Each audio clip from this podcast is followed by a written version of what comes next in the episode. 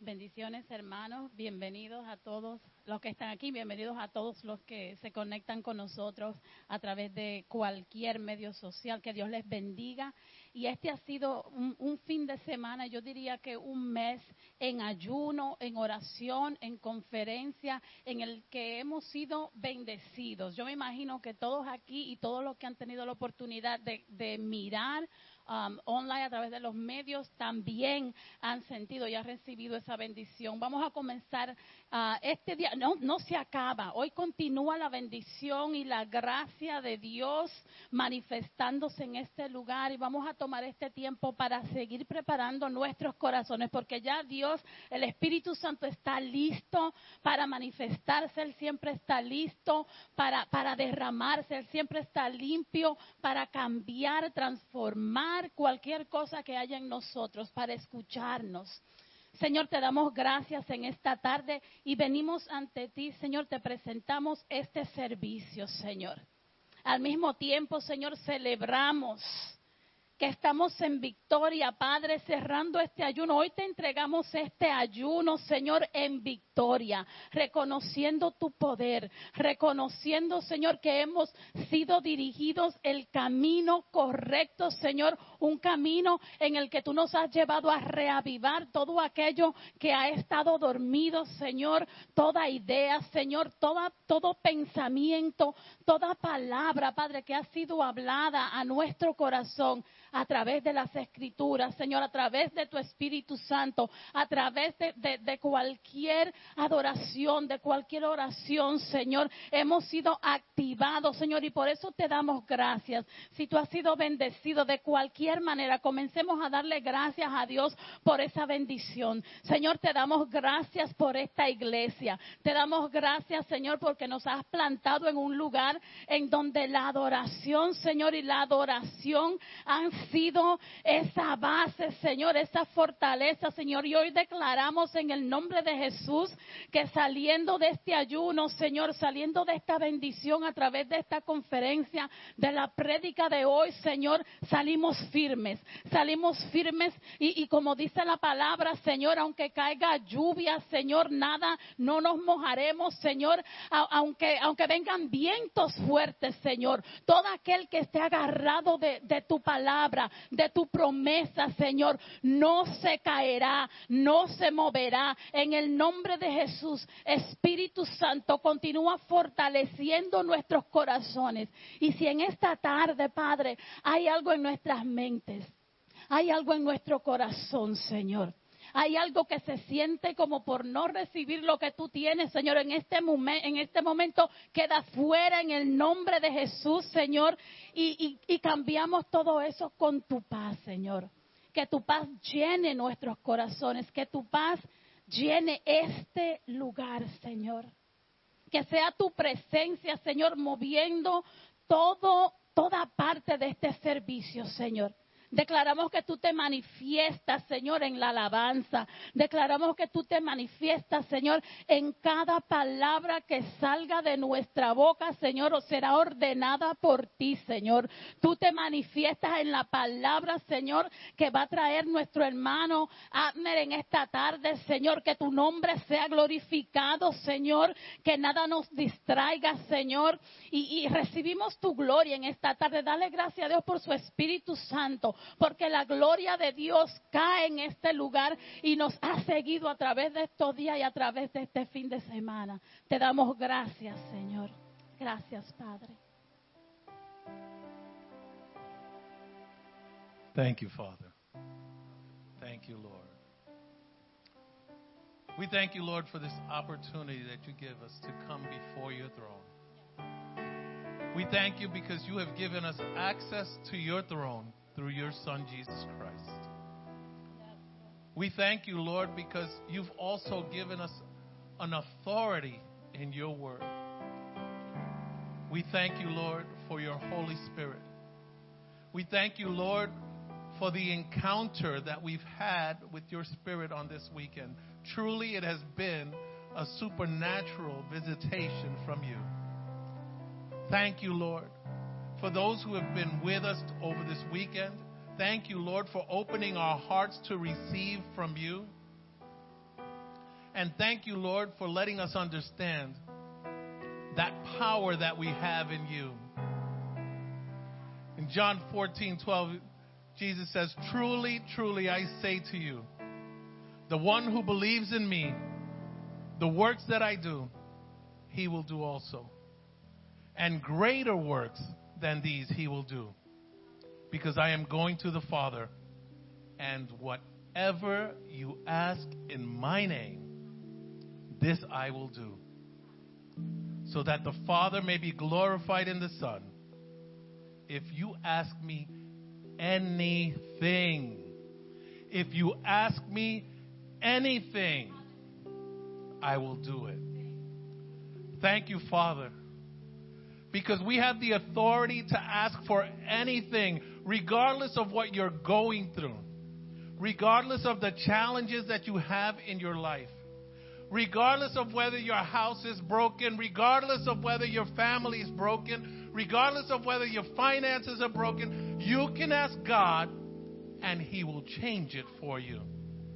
We have that authority through His Son, Jesus Christ.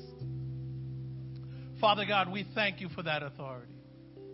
Thank you because you continue to change lives.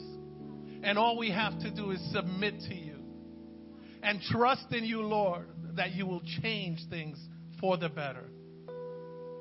Father God, regardless of the things that we go through, whether it be illness, whether it be employment situation, whether it be wayward children, whether it be just issues at work, if we submit them unto you and trust in you with all our heart and lean not on our own understanding, you will make our path straight.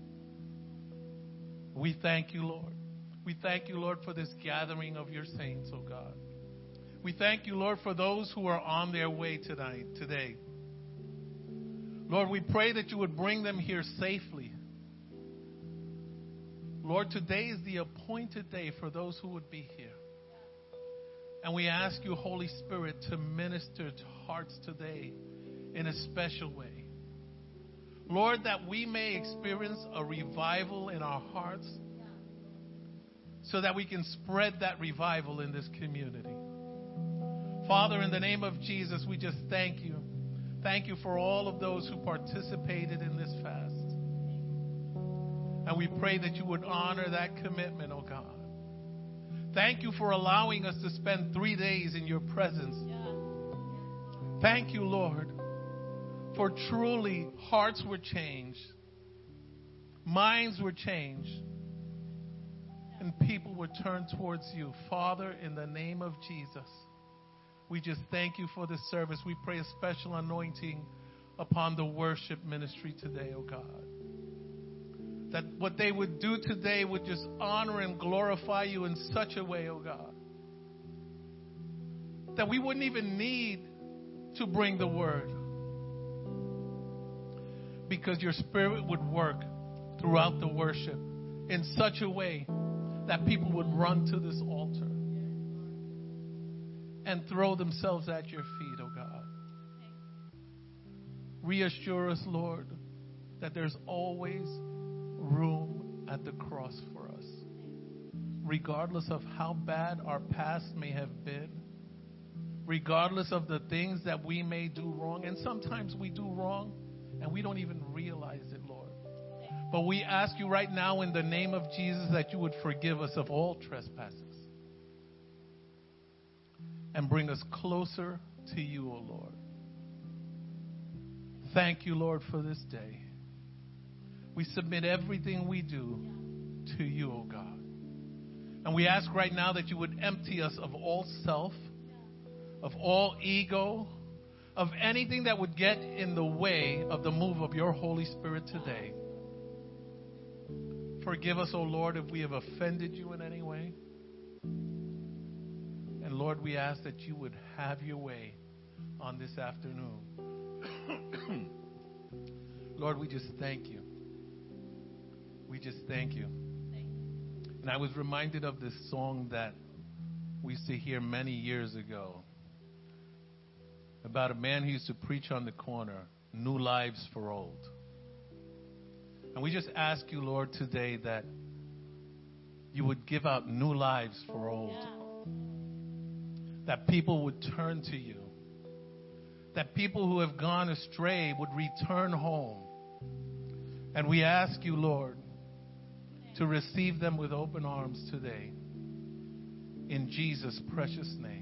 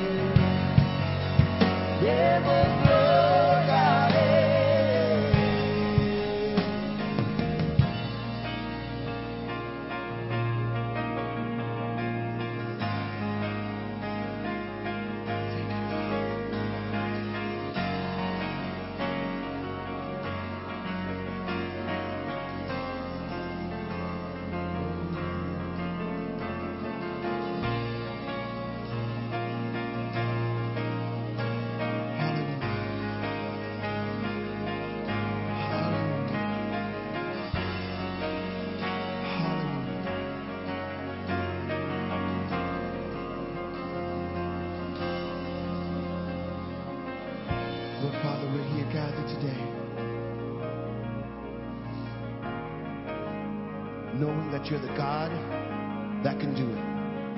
You're the only one that can do it. Whatever it is that we're asking for, whatever it is that we've been seeking for, whatever it is that we've been longing for, you're the only God that can provide for it. You're the only God that can give it. You're the only God that can heal. You're the only God that can deliver. We've been fasting for revival. And we know that you're a good and faithful Father. And that when your children wholeheartedly seek you, you give. And you give freely. You don't just give pieces, oh God. So we ask for the fullness and the wholeness of who you are. We ask for the fullness of your glory. We ask for full victory. We ask for full healing. We ask for full deliverance. We ask for full breakthrough. We want the fullness, the fullness, the fullness, the fullness of who you are.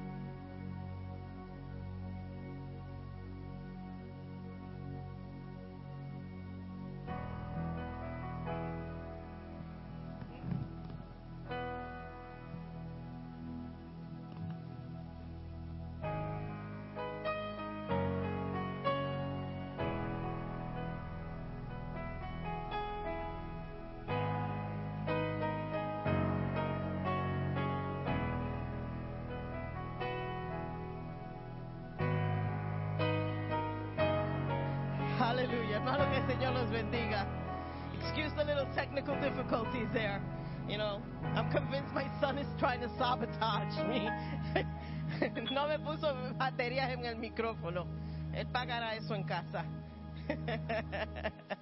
Le damos la bienvenida a todos que nos visitan en esta tarde tan preciosa. We want to welcome all our visitors online and here that visiting, are visiting us this morning. Hermanos, ¿qué, qué weekend glorioso hemos tenido. Oh my goodness. I don't know, like, there's three or four people that clapped. I don't know, the rest of you must have been dead in here. Because I don't know about you, but I've had an awesome weekend in the presence of God. El hablado, hemos sentido su presencia de una manera, ex, I mean, sobrenatural. Y estamos todavía, we're like greedy children, like I can't wait for the more que el Señor tiene para nosotros en esta mañana. Amén. Um, vamos a prepararnos para recoger la ofrenda mientras um, hacemos los anuncios. Ellos van a estar colectando la ofrenda. Este miércoles es miércoles de oración. This Wednesday we have prayer Wednesday here at 7:30. A las siete y media estaremos aquí en nuestro servicio de oración. Y quiero decirle algo. Lo que- porque tenemos visitas, muchos han venido. This here is not a show. You know, we're not the main attraction. Lo que ustedes ven aquí es lo que pasa cada servicio. Because we seek the presence and the anointing of God every service. Not, not, not because Abner's here. but it's because God is here. Es porque Dios está aquí. Y por eso anhelamos su presencia. Por eso tenemos hambres de seguir viniendo. Por eso cuando hay servicio de oración aquí, pasa lo sobrenatural. Aunque hagan dos, aunque haga uno, even if there's 20. It, it don't matter, you see, because that doesn't affect the anointing of the Holy Spirit. It's the heart and the willingness of those who want to come. So if you don't come, you're just missing out. I'm going to be bold and say it. Send me hate the hate, send the hate mail to Denny. You got it? It's that simple. So estaremos aquí a las siete y media buscando el rostro del Señor y esperando lo que Dios tiene para nosotros. Este sábado tenemos bautismos. We have our baptisms this Saturday. Vamos a ir al campo Tuscarora y vamos a estar um, ahí todo el día. Tenemos un van para los que no tienen um, transportación y que ya se apuntaron su nombre para el, el van. So the van is full. If you don't have a car, hitchhike. No, I'm only kidding, I'm only kidding. Pero que ya todos los que están apuntados para ir están en el van. Estarán, uh, you'll be meeting at TSF. If you don't know where TSF is, just come let me know. But you'll be meeting at TSF at 7.15 and we should be leaving by 7.30. Ahora, Will me dijo que le dejara saber a todo el mundo, el que no está ahí se queda. Sí, tiempo americano, no puertorriqueño, no dominicano, no de cualquier otro país, but American 7.30. Right, Will? ¿Lo ves? Lo dijo Will. So estaremos, entonces, va- vamos a tener almuerzo y dinner en Tuscarora. Y entonces salimos de Tuscarora de eso de las 6 a las 7 de la noche y otra vez a TSF. Entonces you find your way home. Uber. Or Lyft. That's right, you see? Um, t-shirts. Los que se apuntaron para ir para el retiro, tenemos t-shirts for you, please, after the service. See Mikey, he's going to have your t-shirt with your size and everything, and you'll be ready for the retreat, for the retreat, for the baptism. Yo creo que eso es todos los anuncios en esta tarde. Y um, como dijo Jenny y mencionó Mikey, hemos estado en estado, I heard that Bert, en 21 días de ayuno. Y es, la congregación, no quiero decir la congregación entera, pero los que quisieron estar con nosotros, los que pudieron estar con nosotros, ayunaron con nosotros por 21 días. Y hoy se terminan los 21 días. So, no solamente estamos enjoying the weekend in the presence of God, pero también estamos celebrando el cierre de nuestro ayuno de 21 días. ¿Y qué manera más preciosa que cerrar nuestro ayuno con Santa Cena?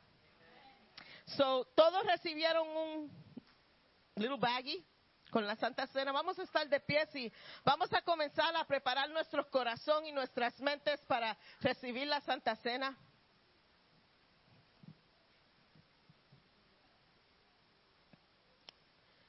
Thank you, Lord. Gracias, Señor, por un sacrificio tan precioso que tú hiciste por nosotros. You know, I never take for granted Holy Communion. To me, it's not a ritual. To me, it's not something that.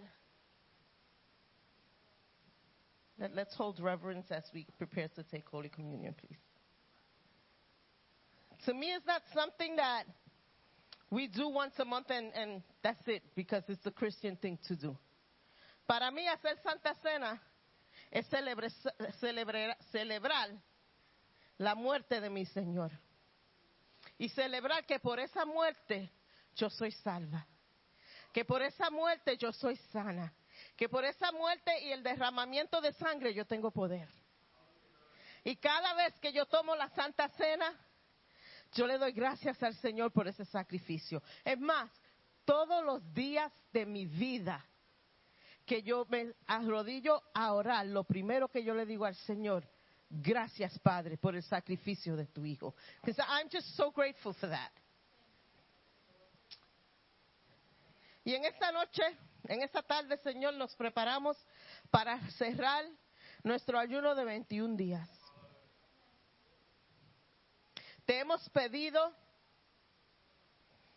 te hemos adora- adorado en estos 21 días. Hemos estado en, las, en tu palabra, Señor. We've worshiped. We've prayed. We've been in your word. You have spoken through songs, through your word, through messages that we have heard. Y Señor, te damos gracias por darnos las fuerzas para hacer eso. And I give you thanks that in a generation that fasting is in practice, we have a congregation that's willing to say, when the pastor says we're going to fast, they fast. And that's God. Gracias, Señor, por poner ese deseo en nosotros a ayunar. Y ahora, Señor, nos preparamos para recibir tu cena. Escudriña nuestras vidas. Examine our lives. Examine our hearts. And, and right now, the preaching hasn't been said, but that doesn't need be, there doesn't need to be a preaching for the Lord to do something in your life. And right now, if there's something in your life, si hay algo en tu vida que tú tienes que entregárselo al Señor y dárselo al Señor y decirle, Señor, lo pongo en tus manos.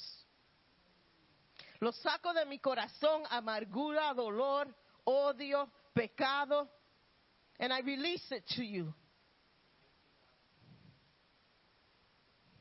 See, because I want to have a pure heart as I'm about to, to take and partake of this bread and this wine. And take a moment and just talk to God for, for a couple of seconds. Habla con Dios, tú y Dios, por unos cuantos minutos.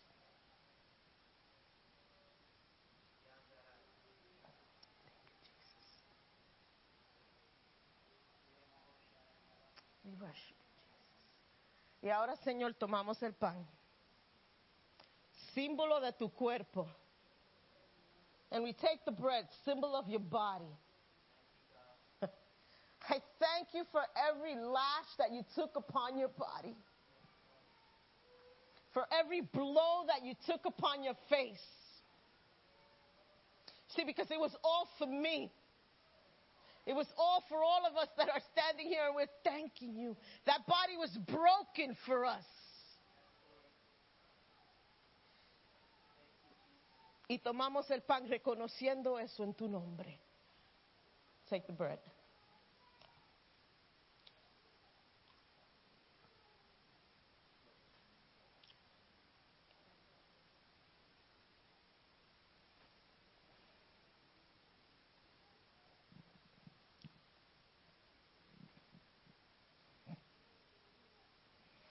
Tomamos la copa, dándote gracias por tu sangre derramada.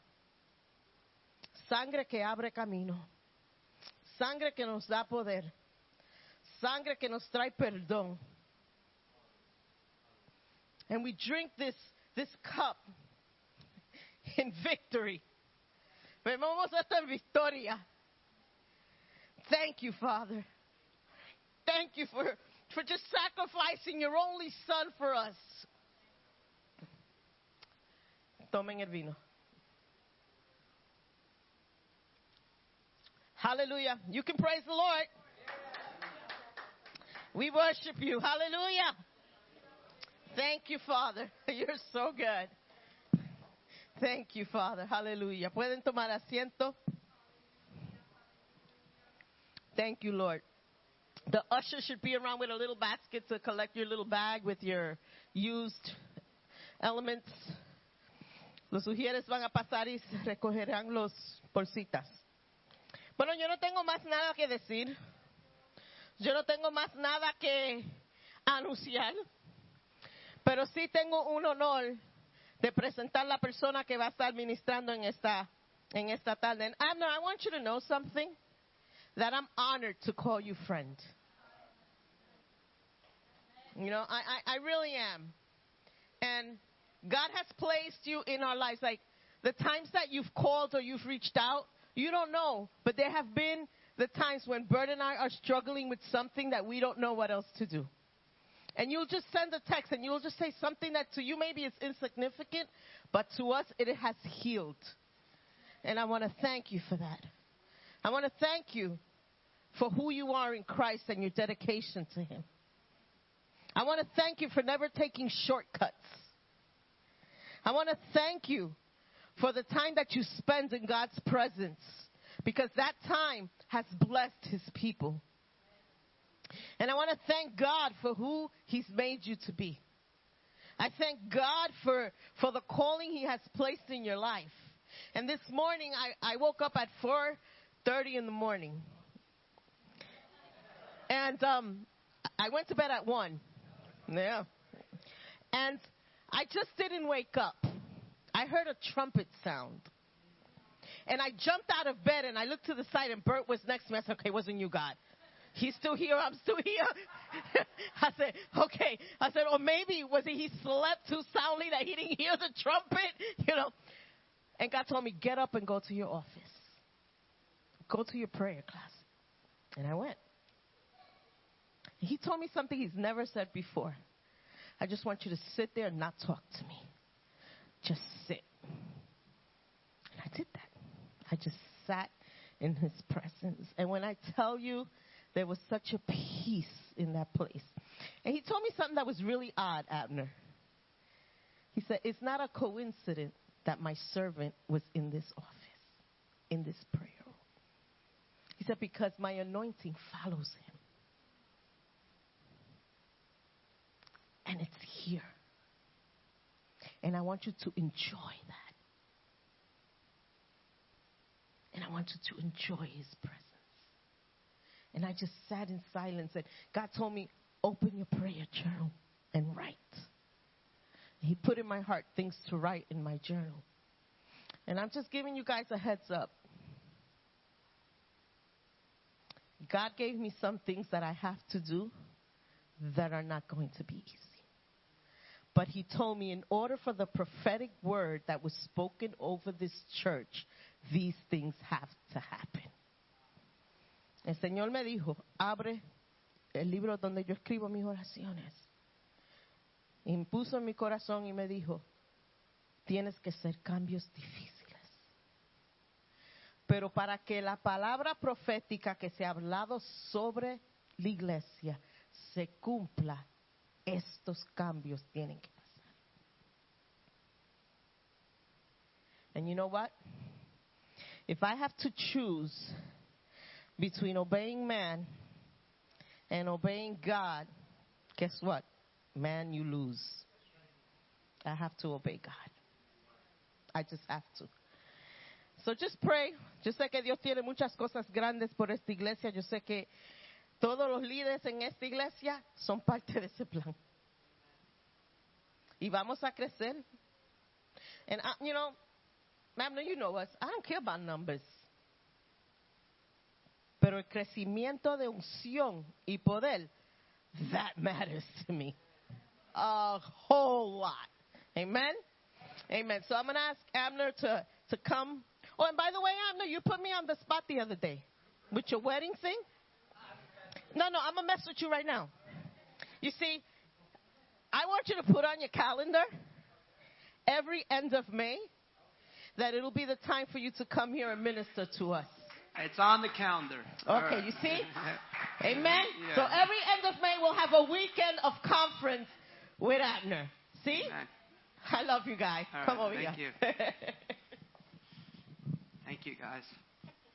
Thank you for the kind words. And you, I, I do notice outfits, and she looks very. It looks like Mother's Day or something with that outfit. Mother's Day and Easter wrapped up into one. Do you appreciate her? Give her a round of applause. Yeah.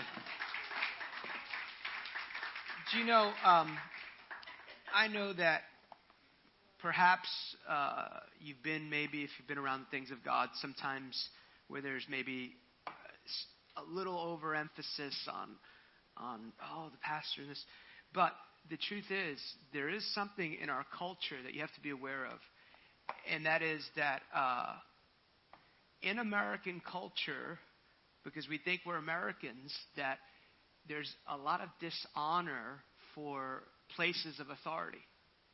Uh, many years ago, when Derek Prince, I don't know if you know, he's a great British teacher. He lived in America for many years and uh, ended his life in Jerusalem. He was he was just so fascinated uh, because Americans, even believers, what they would say about their political leaders. Oh, they're this, they're that, they're all this. And he was shocked because he, he, he thought to himself, these people play a role in electing these people. And they're talking about them like they don't have anything to do with it. And in America, there, there, it's almost uh, popular to disrespect and dishonor. And that is one of the reasons why uh, I might uh, have very serious disagreements with certain political leaders and the way they do things and, the, and their, their, the laws that they advocate for. But I have to honor the office that God has put them in. And it's very important. And, and this is also, uh, I, I'm leaving. I was supposed to leave tonight. I have to take care of something on Tuesday here uh, for our ministry. But uh, so you can you can get mad at me. It's okay. I'm right. Um, the, there is um, you want to be careful that you never become familiar with a leader in such a way that you can no longer receive from them. I'm very close with my pastor, but if he ever just becomes just another guy to me or just a brother to me, then it will be difficult for me to receive him as he is. And we're not talking about better or worse or somebody better, but it's kind of like my father. I always have a respect and an honor for the place he has in my life so I can receive from him as he is. And you will, uh, often you'll see, even when people get in a sense, and it's good to get close to a leader and we get to know them and all these different things. And here's another thing when you get close to someone, you will see that they're not perfect like you.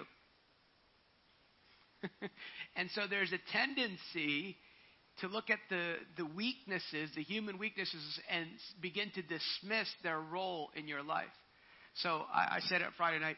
These are these are people who love you. These are people who care about you. But you should have a healthy honor and respect for them, and you should have a healthy honor and respect for authority.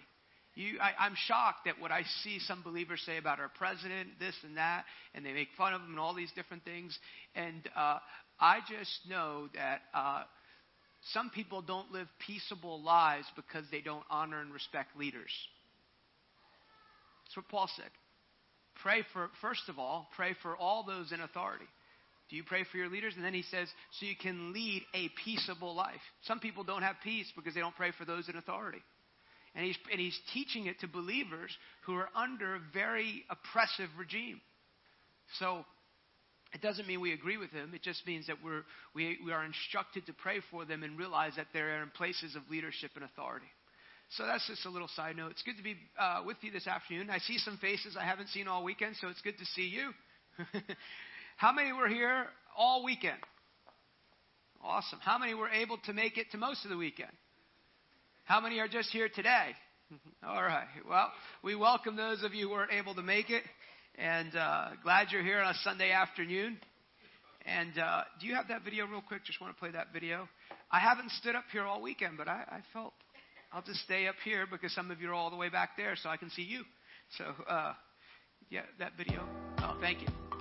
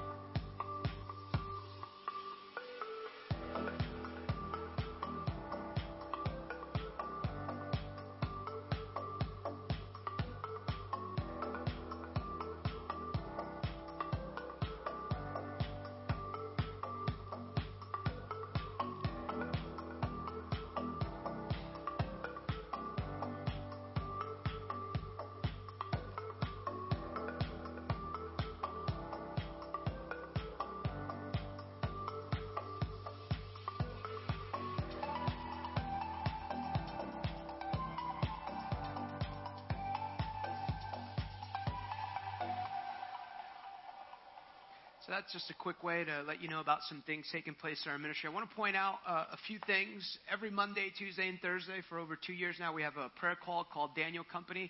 You can just grab a card. All you have to do is call in and you can dial in the code. Tomorrow, we're taking a break, but Tuesday, we'll be back. Every Thursday, we receive communion. You know, I encourage you, I take communion uh, pretty much just about every day because it's not a, a ceremonial act to me. Uh, I started it I had done it uh, for uh, a few years before that. I was doing every day and then got out of the habit. And then when COVID began, I just started taking it and I just got so much out of it, I just kept doing it. So, um, but every Thursday, and it's a community of people. We pray for the body of Christ, pray for America. It's a wonderful way. I'm believing God for uh, prayer people from every 50 states, so you can join us to do that every Monday, Tuesday, Thursday. All you got to do is call in, dial the code, and you can join us on that call. It's about 60 to 65 minutes. And then uh, our resources back there, my newest book, Trust God's Unseen Power to Change the World on the subject of faith. And then my first book, uh, The Creation Reborn, about a global move of God that want, God wants to do and how you can be a part of it. it. This, the first book is also available in español. Si simplemente uh, leas en español, tengo que practicar más en español. And then this is uh, one of our, our newest products. Oh, also all of our CDs back there our uh, CD series are half off because we are transitioning to uh, all MP3s and flash drives. Actually, we have a whole series on Daniel back there uh, available there. But um, all the CDs are half off. If uh, you just want our resources, there's a podcast every week, audio and video, that's no charge to you that you can download all the previous. There's probably at least hundreds of hours of teaching on there that you can grab if you just want to be instructed that way. But this is our our newest product out uh, this month is my 20th year in full time ministry, and they took, uh, yeah, thank you, Lord. I look young, I know. If you don't, the less you sin, uh, the, no, seriously.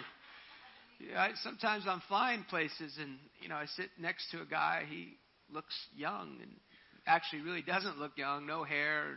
I, I, they, how old are you? 27. Oh, you should stop drinking. So, whatever you're doing, it's not working, you know. but, but, you know, here's another side. You know, biblically, uh, you, you, the Hebrews celebrated you getting older. And, and your hair was your you know white and silver hair was a sign of honor and blessing and americans love uh, youth because anyway that's a different story of why americans do that but uh, you, you and the reason you should you, they wanted to honor those the elders is because they felt at least at some point you had something to say and teach the next generation. That's the hope of God. The hope of God is that you are not 55 years old, born again for 30 years, and still have uh, d- uh, diapers on and poopy coming through your spiritual diapers. You know, it, it, spiritual maturity is not determined by how long you've been born again is determined by how quick you're able to begin to practice what God's asking you to do. So uh, I don't know why I said that, but anyway, it's back there, uh, DVD. And then you can also sign up for our mailing list. And then the last thing that I want to mention is um, we have a, we, we're having a weekend. This week we have a weekend. That weekend's already closed, and you also have baptisms here. But uh, December 2nd through the 4th, uh, we're calling it School of the Called. I'm doing it with my pastor who's got 40 years of ministry experience, and it's for people called into ministry, people in ministry. You can join us. It's going to be a weekend of equipping, encouraging, and connecting with each other. I'm really believing God that as, as God leads people to come, that people will connect with each other to, uh, you know, we really need each other really need each other. That's why the enemy wants to wants you to fight being part of a community of people. That's, that's why he fights that reality, because he knows that there is no discipleship without walking with someone. God bless you. It's okay. Yeah, it's okay. Yeah, it's okay. It's going to be okay. Yeah, it's going to be okay. I don't know what you're upset about, but it's really not as bad as you think it is. So. Wait till you get older. There's going to be some stuff you're going to really want to cry about. So, yeah. this is the best part of your life right now. Take advantage of it. I know it doesn't doesn't work like that, but yeah. Why don't we lift our hands as we open up our time together? Let's just lift our hands. Father, we lift our hands today as a sign of surrender for uh, what you desire to do. Thank you First of all, Lord, we thank you for everything you've done so far. Everything you've done this weekend. We thank you, Lord, for giving us the opportunity to join together as one people, to be a part of what you're doing here, God. And I thank you, God, for what you want to minister today. Thank you, Lord. And I declare in the name of Jesus that this is an open heaven. This is the house of God. This is the gate of heaven. This is the place where angels ascend and descend. Now, Lord, I ask for words from heaven that change the earth. Words from heaven that change the earth. We ask for the spirit of wisdom and revelation, the knowledge of Jesus Christ. Father, I recognize my dependency upon you. And I ask that you would glorify your Son here. And I ask all the gifts of the Holy Spirit to be in operation. Father, would you, would you seal the work that you desire to do this weekend in this room, God? We love you and we just lean into you in the name of Jesus. Jesus' name. Amen. Amen. My friend in the front row, I, I heard you had to work all weekend. Yeah. The, um, would you just lift your hands? There's an unlocking that the Lord is doing for you. The Lord is unlocking. Oh, he, he doesn't understand. Yeah. Yeah. The Lord is unlocking your voice as never before. The Lord is releasing your voice. There's a prophetic voice that's yet to be unlocked. There's already discernment. There's always there's already insight, but there's a, a roar there's a roar. There's a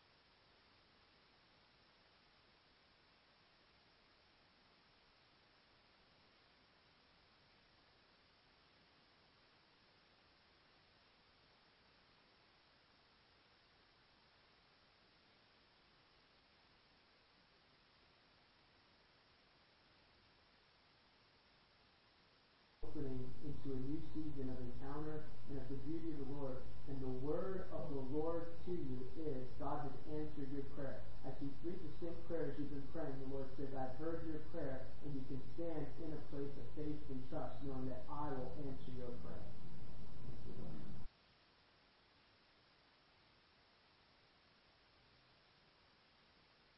Speaker pops. If there is um, any sickness and disease in your body, body, the Lord wants to do miracles here. So I just want you to stand. Wherever you are, stand quickly. If you have anything wrong with your body, oh, Jesus, that's a bunch of you. Thank you, Lord. I'm not a not a doctor, but I, I do say it Holiday Inn Expresses. And if it's not embarrassing, put your hand on that affected area. Thank you, Lord. No, if you can't reach, no problem. It's okay. And if you're around them and, and you're not receiving prayer, just extend your hands towards them. Extend your hands towards them. Father, in the name of the Lord Jesus Christ, as, as you've directed me here today, I command, hey, in the name of Jesus, all sickness and all disease to go! Spirit of infirmity, leave bodies. Right shoulder be healed. Headaches be healed. Issues of blood be healed. Body come into alignment. Life of God come now in the name of Jesus. Somebody's uh, lower back is being healed. Somebody's right, I'm telling you, that lower back is being healed. That right shoulder is being healed. Confusion, weariness, discouragement is going. Right knee be healed. Arthritis be healed. And one of you, I don't know who exactly this is, just feels like a river of healing is rolling through your body, and it's a physical sign. God has begun to touch your body. And the word of the Lord to you is for the next 30 days, you need to confess and meditate on healing scriptures. And within 30 days, you'll be free. In the name of Jesus. In The name of Jesus. Encourage you to, if it's like a physical, like where you couldn't do something, try and do it because the Lord's healed some of you already. Thank you, Lord. Thank you, Lord. Sometimes it's in that act of just doing it. You're just healed in the name of Jesus. Hmm. We break the power in the name of Jesus of all sickness and disease. In Jesus' name. And I declare in the name of Jesus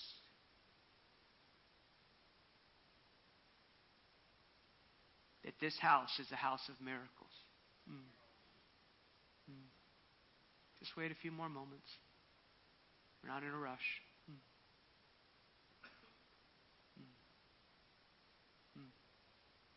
Some of you who are just standing, what the Lord is doing right now is just releasing burdens, weights, sometimes even the, the challenges of life, the stress that is on our bodies actually uh, adds to the uh, condition. So he's, in the name of Jesus, we release you from the burdens. His yoke is easy and his burden is light. And I bless the river of healing running through your heart now in the name of Jesus.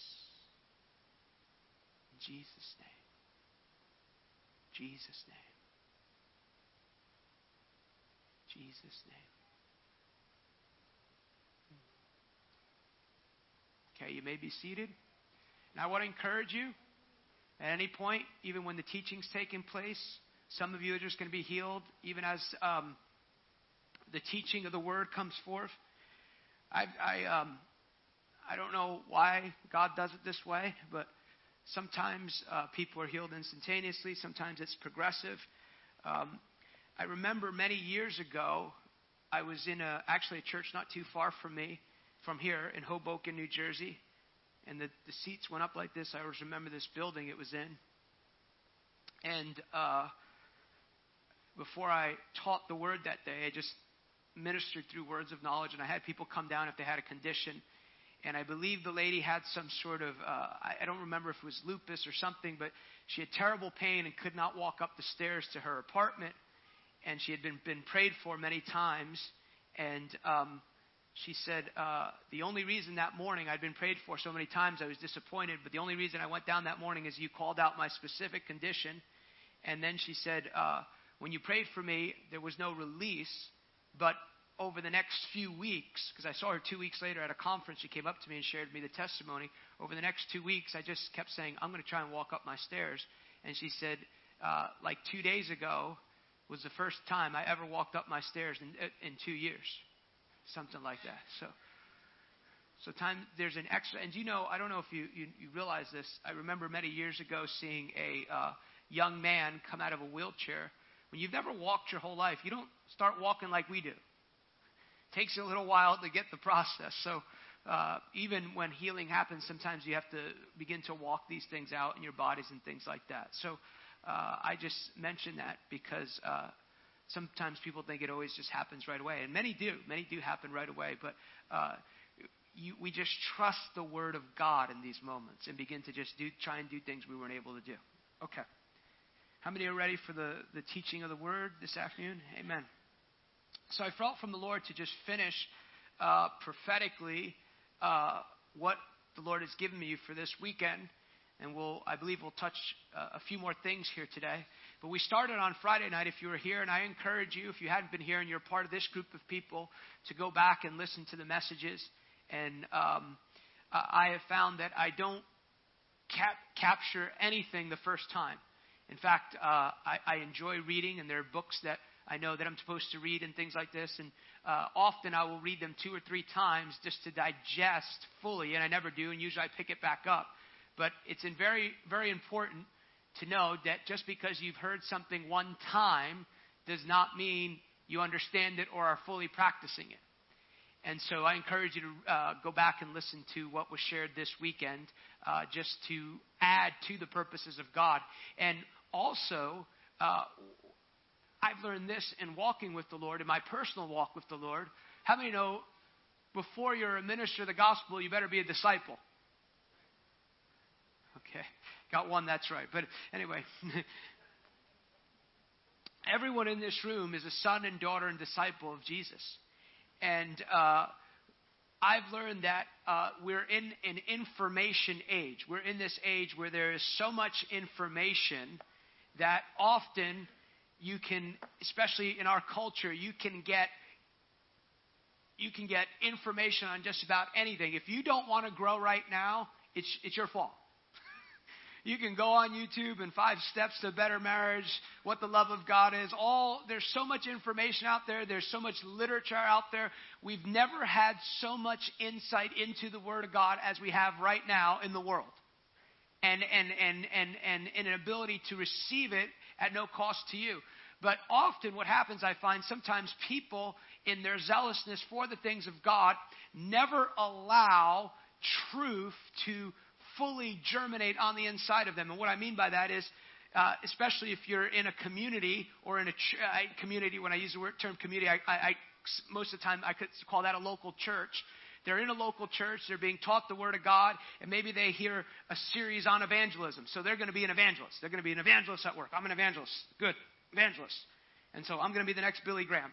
And then they come maybe three months later and they do a seminar on the prophetic, and then they're going to be the next greatest prophet. They're going to be a prophet now, and then and it's all that stuff is good, and you need all those things, or how to hear the voice of God, or or um, you know, or then then they come with the seminar on end times, and so they're going to you know they they start getting the charts in their office and stuff. Now they know the end times, and you know.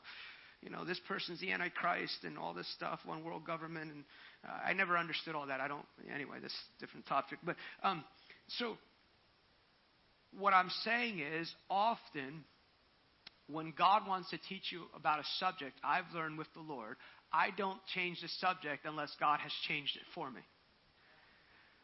One area, I'll just tell you one area right now my personal development with the Lord is I think I'm going on four years where the Lord told me, He said to me, I want you to read the book of Daniel over and over and over. No, no, He just said, I want you to read the book of Daniel and keep reading until I tell you to stop. So I've been reading the book of Daniel just about every day. I read the book of Daniel. And sometimes for five days I get stuck in one chapter and I just read it and I read it and I read it. And for years I didn't even teach out of it. I just, there was a truth that the Lord was trying to get out of me. Another topic that the Lord was ministering to me is the subject of faith. And so I'm still on this journey of learning about faith. How does faith work? I wrote a book on the subject of faith. Still don't fully get it. So I encourage you don't change the subject if God has not changed the subject. Sometimes we think length is what we need when often sometimes to, to be honest with you sometimes i get stuck and, and it bothers me because i'm very type a. I'm like well let's get the chapter and then i'll get stuck. I'll get stuck on three verses for a whole week. And all i do is meditate on those verses. Because i, I, I don't yeah i could read more but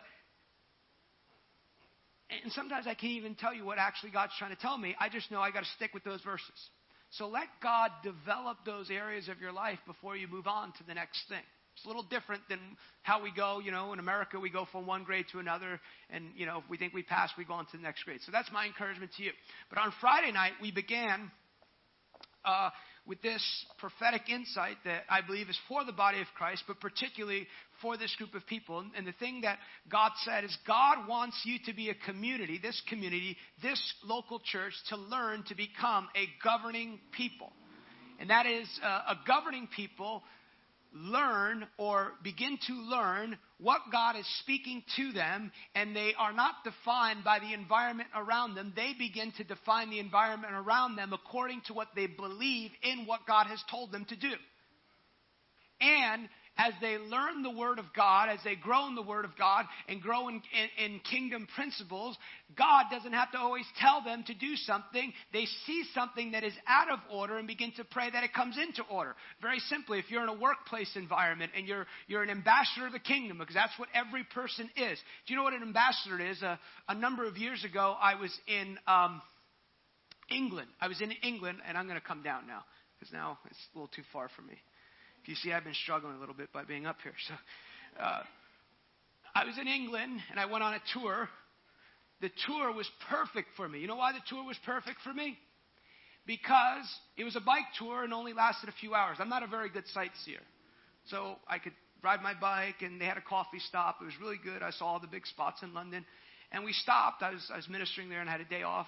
We stopped and we were on this break and the Canadian embassy was in the middle of London. I said, Oh, that's very interesting. The Canadian embassy in the middle of London. Do you know what an embassy is? Oh, thank you very much. Praise the Lord. the Canadian embassy, if you walk on that property, though you're in London, the laws of Canada apply to that geographic place. And if you are an ambassador in a country, an ambassador never tells their opinion of what they think about something.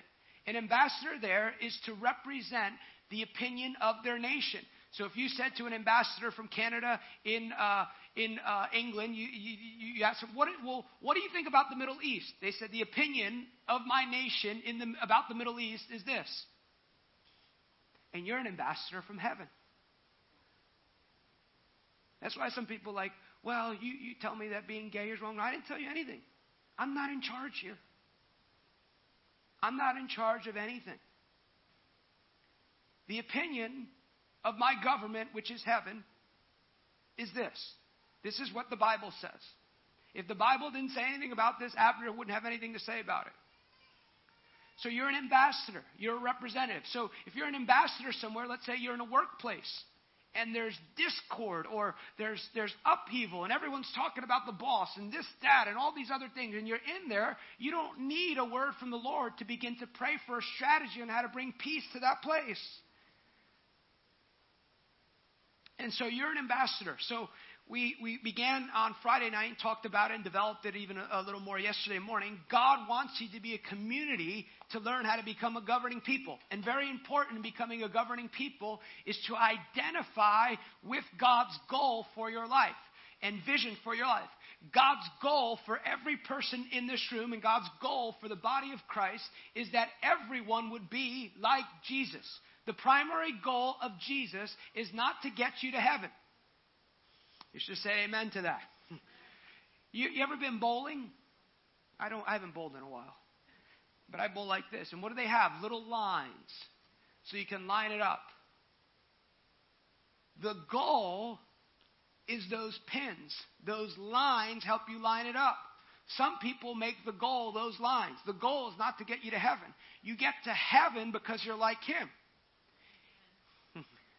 The, the problem is, is if you think your goal is to get to heaven, you'll make choices just based on getting to heaven. And if you think like that, you might not get to heaven. like, if you don't want to obey him here, you don't want to go to heaven because there's no one disobeying him there. what are you going to do? Like, I don't like this, Lord. Well, I'll go to. the music is too loud. There's no committee you can complain to. There's no other church you can go to.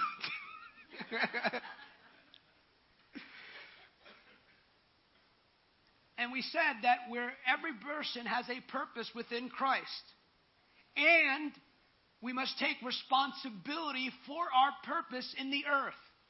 Everybody has to take responsibility for their purpose. And we looked a little bit of what that looks like. That every person has a, has a purpose, and it is not God's responsibility to fill, fulfill your purpose for you. It is your responsibility to choose to cooperate with the resources He's made available so you can fulfill your purpose. And you will be judged. Really important. We said this a number of times. You'll be judged not for what you're doing, but for what He called you to do. That's why you can't make decisions, and this is just one way you can see it. You can't make decisions like an American, but as a citizen of the kingdom of God. What does it look like to make a decision as an American? Oh, I'm in a company, and the company wants to move me to California, and they're going to pay me more. Oh, so I'm going to move to California if you're an ambassador of the kingdom, you always check in with headquarters. And you know what I've learned over the years working with people? We can find scriptural reasons for why we should do something, and God could have no part of it. You know, I talk to people like, you know, similar situation, not exactly like that, but they'll go, Oh, our company, first they go, We want you to pray. I said, What do I need to pray? You've already made choice. What do I need to pray? Why would I pray against what you want? That's witchcraft.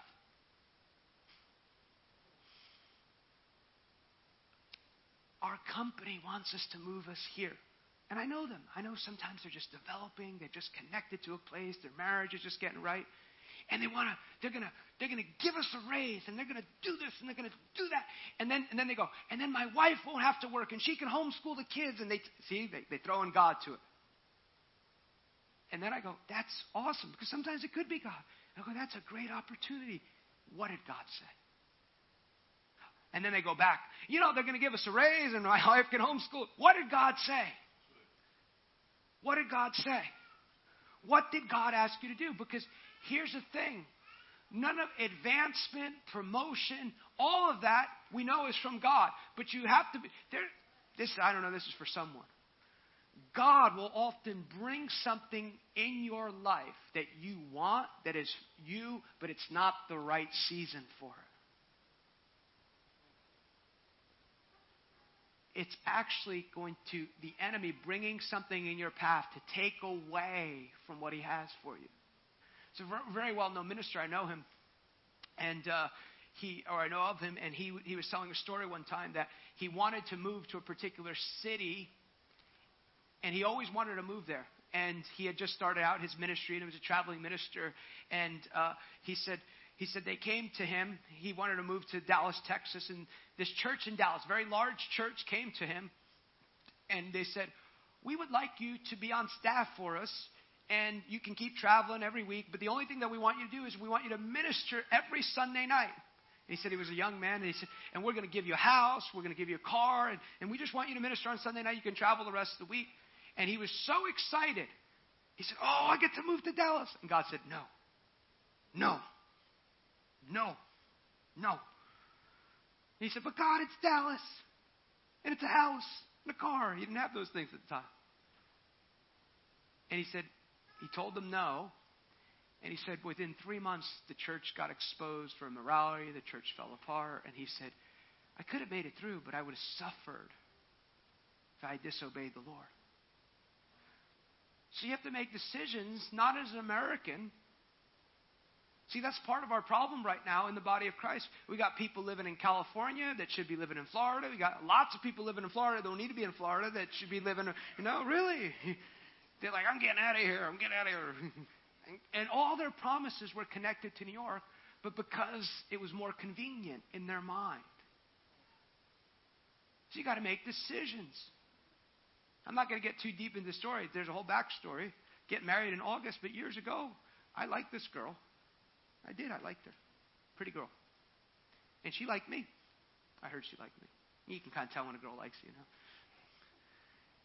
So I was thinking about this for months. I said, I always remember I was in Brazil. I said, God, I'm going to go pursue that girl. And this is what the Lord told me. He said, You can go pursue her, and she'll fall in love with you, and you'll get married. He said, But it's not my best for your life. He goes, You'll even have other believers will tell you that this is the Lord. I think I'll wait. What's amazing is God brought her, an amazing man of God, and I did a conference with this man at one time. Very interesting how God works. I haven't always got it right, but wait for God's best.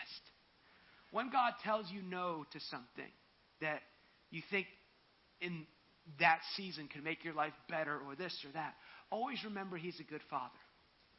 He knows what you can handle. I, unfortunately, I've seen people make the moves not on the voice of God, but on what they thought was right. And it destroyed marriages. It destroyed this. It destroyed that. All these things. Because God sees things that you cannot see.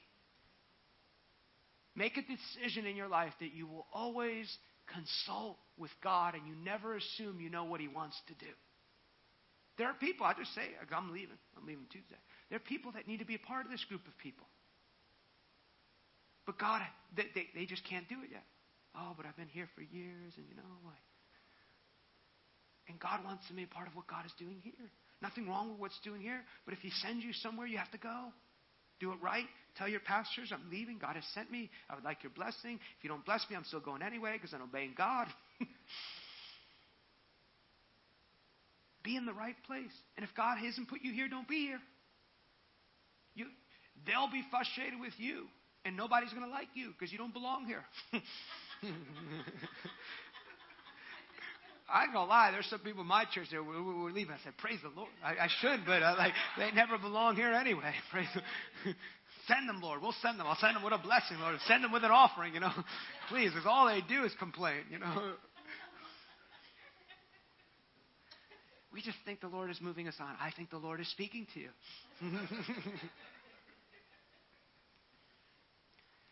So we talked about being governing people. And then last night we opened up a little more on very simply God, for this group of people, God wants you to have faith to believe God for what does not yet exist. Faith to believe God for what does not yet exist. God wants you to be a people. What you see right now is it didn't just happen. It was years of preparation for pastors sending people to a particular place, to a particular location, years of preparation. You didn't just end up here. Be thankful for the moments that you get to receive from based on other people's uh, sacrifice. Amen? When you come into this building, these lights didn't just get turned on. This building didn't just get made. People sacrificed so you can sit in here comfortably. And there's intersecting. I told some stories from my own life of how I, I have learned that God writes history every day. And so, what, where you're going in the future is being decided by your choices every day. Your future is not out there, your future begins now. When Jesus began his ministry, uh, his public ministry, he was already called to do it, but he does something very interesting.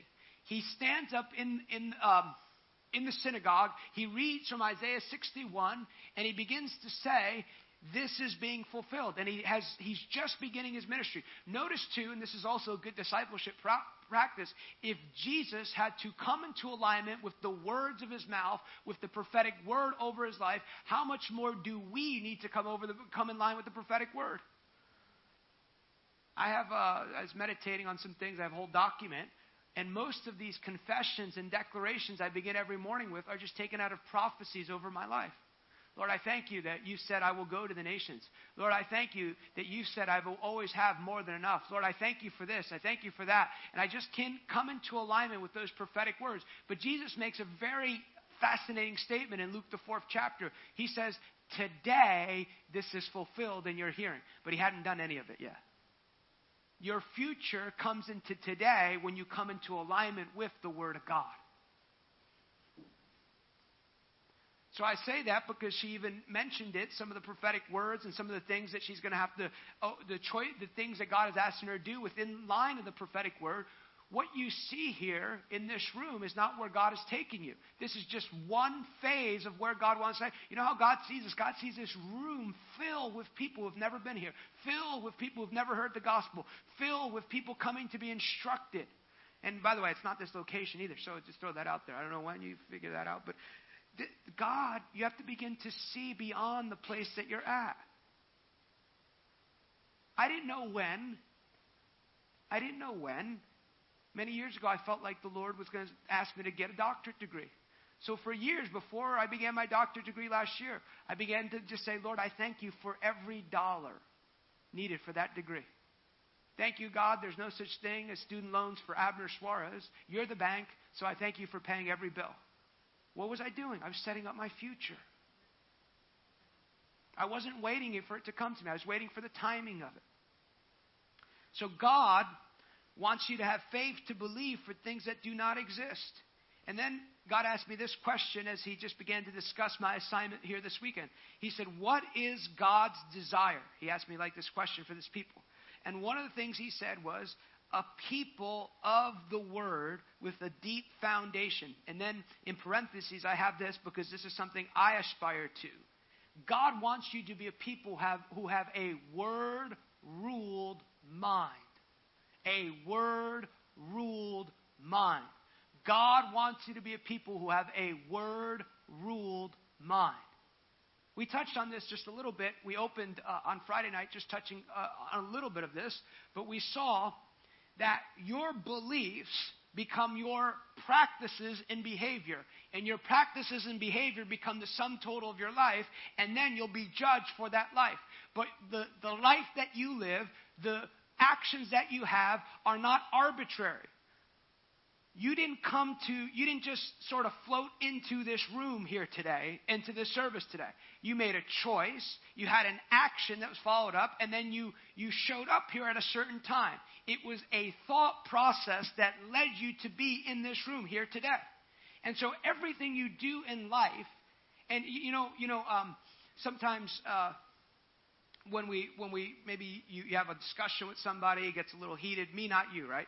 Uh, and you say you say something to someone that's not very kind. So maybe you come back to me and say, "I'm sorry, I didn't I didn't mean to say that." What we really need to say is, "I didn't really mean for you to hear what I really think about you sometimes." Why? Because what the Scripture teaches, out of the abundance of the heart, the mouth speaks. So your heart has already decided what it's going to do. You know, when people say, you, you know, maybe tell them about a weekend like this, then we'll, we'll, we'll go, well, we'll see. We'll try and make it. The people who tried to make it this weekend did not come.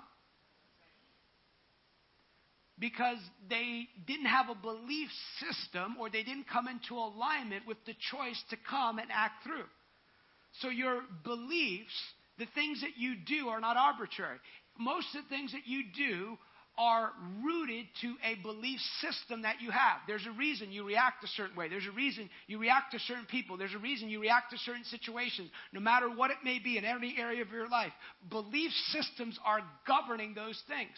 And so that's why one of the, uh, the main focuses of the ministry and the teaching of Jesus when he came to the earth was this. We, we, start, we said it the other night. We started with John the Baptist. What did John the Baptist come? He was the forerunner. He began to prepare the way for the coming of the Lord. And, and just as a background, once again, Jesus comes as the second Adam to reintroduce humanity to what God originally intended in Genesis chapter 1. You cannot understand Jesus' message unless you understand Genesis 1. It was an establishment of this kingdom. It was an establishment of heaven here on earth. Why do we believe God for miracles? Why do we take communion? And by the way, miracles are not the pinnacle. Miracles are just an introduction to a way of life. I don't believe believers should live from miracle to miracle. I believe miracles are for unbelievers. God's will for believers is wholeness in every area. And so, Jesus, John the Baptist first comes, and what does he teach? He says, Repent, repent, change your thinking, for the kingdom of heaven is at hand. He's saying repentance means change the way you're thinking. Now, it can, conclude, it can include coming to an altar, crying, all that stuff, but you can do all that stuff but not repent. You can be sorry for something. So he comes, and the reason he comes, he, he, comes saying, change the way you think, is because we have a world system. We have culture, and, not, and culture's not bad, but cultural things that override our thinking as believers is what keeps us often from tracking and living by the Word of God in every area of our life. So John first came, and he was the forerunner to Jesus. He said, Repent, change your thinking, for the kingdom of heaven is at hand. He preached the kingdom. And he preached repentance. He preached change the way you think. And, and Isaiah said, This is the one who's going to prepare the way for the coming of the Lord. So, how do we prepare the way for the coming of the Lord in our life? Repentance. And then Jesus comes. What did Jesus teach? First thing, first thing, if you're good Bible students, we know law first mention. The first thing you see Matthew, Matthew saying that he teaches repent, change your thinking. For what? The kingdom of heaven is at hand. The kingdom of heaven is here. The kingdom of heaven has now come. God has broken into this age. The power of the age to come has come now. There is a taste of heaven on earth now. Writer of Hebrews calls the Holy Spirit the power of the age to come. Jesus said this about eternal life. He didn't say eternal life was going to heaven. He said, This is eternal life, John 17, 3, that they may know you, the one true God, because he knows that though you leave this body, if you have surrendered to him, you're already living in eternity. You're just going to switch places. So he says, repent. But this is not just this was not just uh, the, the one time. The entire focus of what he was trying to teach his disciples was to see reality correctly. What did they do? They came to him one time. I love these questions. You should ask God questions. They said, John 6, Master, what do we need to do to do the works of God? What do we need to do to do the works of God? Great question. What do we need to do to do what you're doing? This is the work of God. He doesn't say, and I'm not even saying it's bad. Here's five steps to do everything I'm doing. He said, This is the work of God, that you believe that you believe in him who he sent. What's he, what's he saying? He's saying if your belief is correct, if your belief is correct, your actions will be correct. But he doesn't just stop there. John 14. If you believe, you'll not only do the works that I'm doing, and notice too, God expects you to produce righteous works. Apostle John, in his epistle, not the Gospel of John, he says, If you say you love God but hate your brother, you're deceived. If you say you love God but have no evidence in your life of it, you're deceived. Some of the worst deception in the body of Christ is with believers who have no self awareness. They've been doing the same thing for six, seven years and are not showing any fruit that they're walking with God. That's deception. So if you believe, not only will you do the works that I'm doing, but you will also do greater works. And then he says, he continues on, Mark chapter 16. These signs will follow them, what? Not that went to the prayer line. Not that blew the shofar. Not that got anointed with oil. Not that went to institute and got the certificate. All those things are important. I'm not saying those things are bad. That's just not what qualifies you to do those things. if you believe in my name, you will cast out demons. You will speak with new tongues, and you will lay hands on the sick and see them recover. And if you touch anything deadly, it will not harm you. But notice he's focusing on belief. But it wasn't just belief, it was belief and then doing. Because the things that you see, when you see God intervene in your life, they're supposed to recalibrate the way you think. David, David worked from this perspective. David, uh, I encourage you to read Psalm 119. It's long, and he talks. He constantly talks about the testimonies of the Lord. Testimonies were, at least when I grew up, we, we needed an upgrade in testimonies. I'm sorry. I know they were sincere people, but it was just not good. All the crazy people used to give testimonies. It was a, I'm, I'm serious. There was a mentally ill lady. Every Sunday night, she gave a testimony. The devil attacked me this week. Oh, he attacked me too. Praise the Lord. Like, I'm like, what is going on here? I thought it was victorious, you know. but what did he say? He said, I studied the testimonies of the Lord.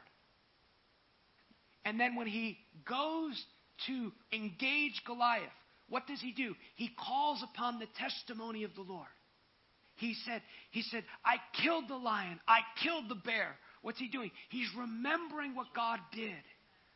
He's remembering those things. There's a fascinating exchange, and I encourage you, this is your homework too here. Uh, Mark, Mark, the sixth chapter. Jesus, they, they come to him, you know, he's at, he, he first, first he was going to rest. And let me just talk about that again. Walking with Jesus is joyful, it's beautiful, but it is a life of inconvenience. That's not more often more talked about in the body of Christ. It will inconvenience you. It will, you know, it'll be one of those, not you, the person behind you. It'll be the kids finally left the house, right? They're finally all out of the house. And Junior in your family, everybody's got a Junior, especially if you're Spanish, who hasn't had a job all his life, the Lord's like, bring him into your house and disciple him. Like, no, no. Because you know you're going to get home from work and Junior's going to be sitting there on the couch watching TV with your remote. And you and your God's, you know, sick saved cousin, been in Pentecostal church your whole life, are going to want to strangle him. But it's inconvenient sometimes. And when I say these things, I'm not talking about let people abuse you, let people take advantage. I'm not talking about that. But if we're really tracking with the Lord, we will stop. We'll be inconvenienced. We'll, we'll have to do certain things. For me, it's when I'm like really tired and God's like, call this person up and encourage them. I'm like, I'm tired. I ministered for you all day. Praise the Lord. And I've had the Lord tell me this is the most important ministry you're going to do all day. Well, fine when you put it that way, you know. But you know what I've learned? I've learned to change it and have a good heart in everything I do because I want to get credit for it. I don't want to do things with a bad heart. Yes, Lord, I'll do it. I'm yours to command. This is what I signed up for. This is what I signed up to do. But he, he's supposed to be resting, then the crowd follows him, right?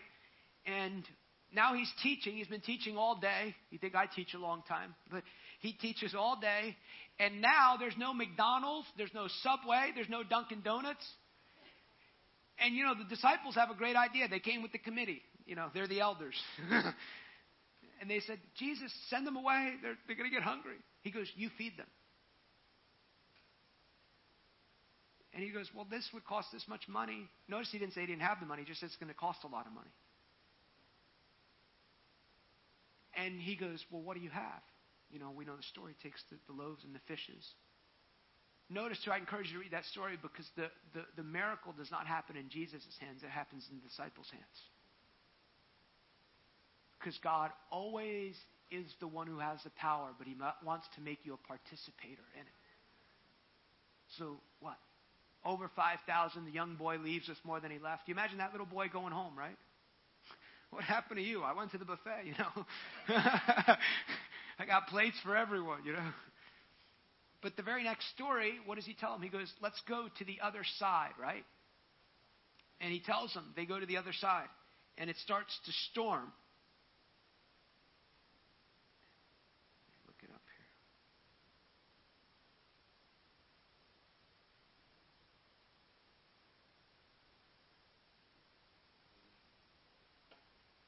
Let's pick up this story. I just want to read it. This is a New Living Translation because I think it's important. Late that night, the disciples were in their boat in the middle of the lake, and Jesus was alone on the land. In verse 45, he's already told them, We're going to go to the other side. So he saw that they were in serious trouble, rowing hard against the wind and waves. And about 3 o'clock in the morning, Jesus came towards them, walking on the water. He intended to go past them, but when they saw him walking on the water, they cried out in terror, thinking it was a ghost. That's like, if you don't think the Bible's funny, they're like the closest to Jesus, and he's walking on. It's a ghost. No, it's Jesus. They're all terrified when they saw him. But Jesus spoke to them at once and said, Don't be afraid. Take courage. I am here. Then he climbed into the boat, and the wind stopped, and they were totally amazed. Catch this part. I don't say it in a critical way. This is a great learning moment right here. For they still didn't understand the significance of the miracle of, their lo- of the loaves. Their hearts were too hard to take it in. What's he teaching us? Mark was trying to say they were supposed to learn something from the miracle they saw. My personal opinion is when, they, when he already gave them the word, we're going to go to the other side, and the storm came, he wanted them to take authority over the storm. He wanted them to know, listen, you have authority over difficulty. You have authority because Jesus already gave you the word that you can cross over. So it's in doing things that when we see things, think about the things. Even maybe you saw something this weekend, remember what God did and say, oh, this is what God did here. It doesn't mean He's always going to do it the same way, but you remember the God who intervenes and who has a word for your situation. I remember many years ago, I was. Uh, I was living in Georgia at the time. It's probably over 15 years ago, and uh, I forget what had happened, but some things were going on that month, and I was early in my ministry, and I was also working at this church, and uh, I kind of looked as like I don't know. Towards the end of the month, I'm thinking, oh, oh, I don't know if there's enough money for rent now, and okay, Lord, I just trust you. And I said, Lord, I just trust you for more than enough. Now I could give you many testimonies in this area, but this is just one. So I think it's like a Wednesday, and I think the rent was due like on a Tuesday or the next week or something. And I go to go to service, and when I think it was like a Bible study that night. I don't tell anyone. You don't have to manipulate people to get a miracle, you know. Just Lord, I just trust you. I'm not telling anyone about this. And a lady leans over. She goes, "Oh, the Lord just put this on my heart to give it to you. It's like a hundred dollars. That's not enough for the rent, but I was thankful. I said, I'm on my way. I said, thank you. And I got to take out my tithes from it. And then uh, I think I went to church that Sunday. Somebody gave me another two hundred dollars. I didn't tell anyone. Don't, don't. You don't need to go, Lord. If you don't help me, they're going to shut off my power bill. Don't do that. That's religious manipulation. You can trust God. I told the Lord, I will never. I, if you and I will know, I'll trust you for everything I need. I don't need to manipulate people. You don't need to give them Holy Spirit suggestions. You're praying with the sister. God, speak to sister. You know she's got more money than me. she told me how much money she makes, you know.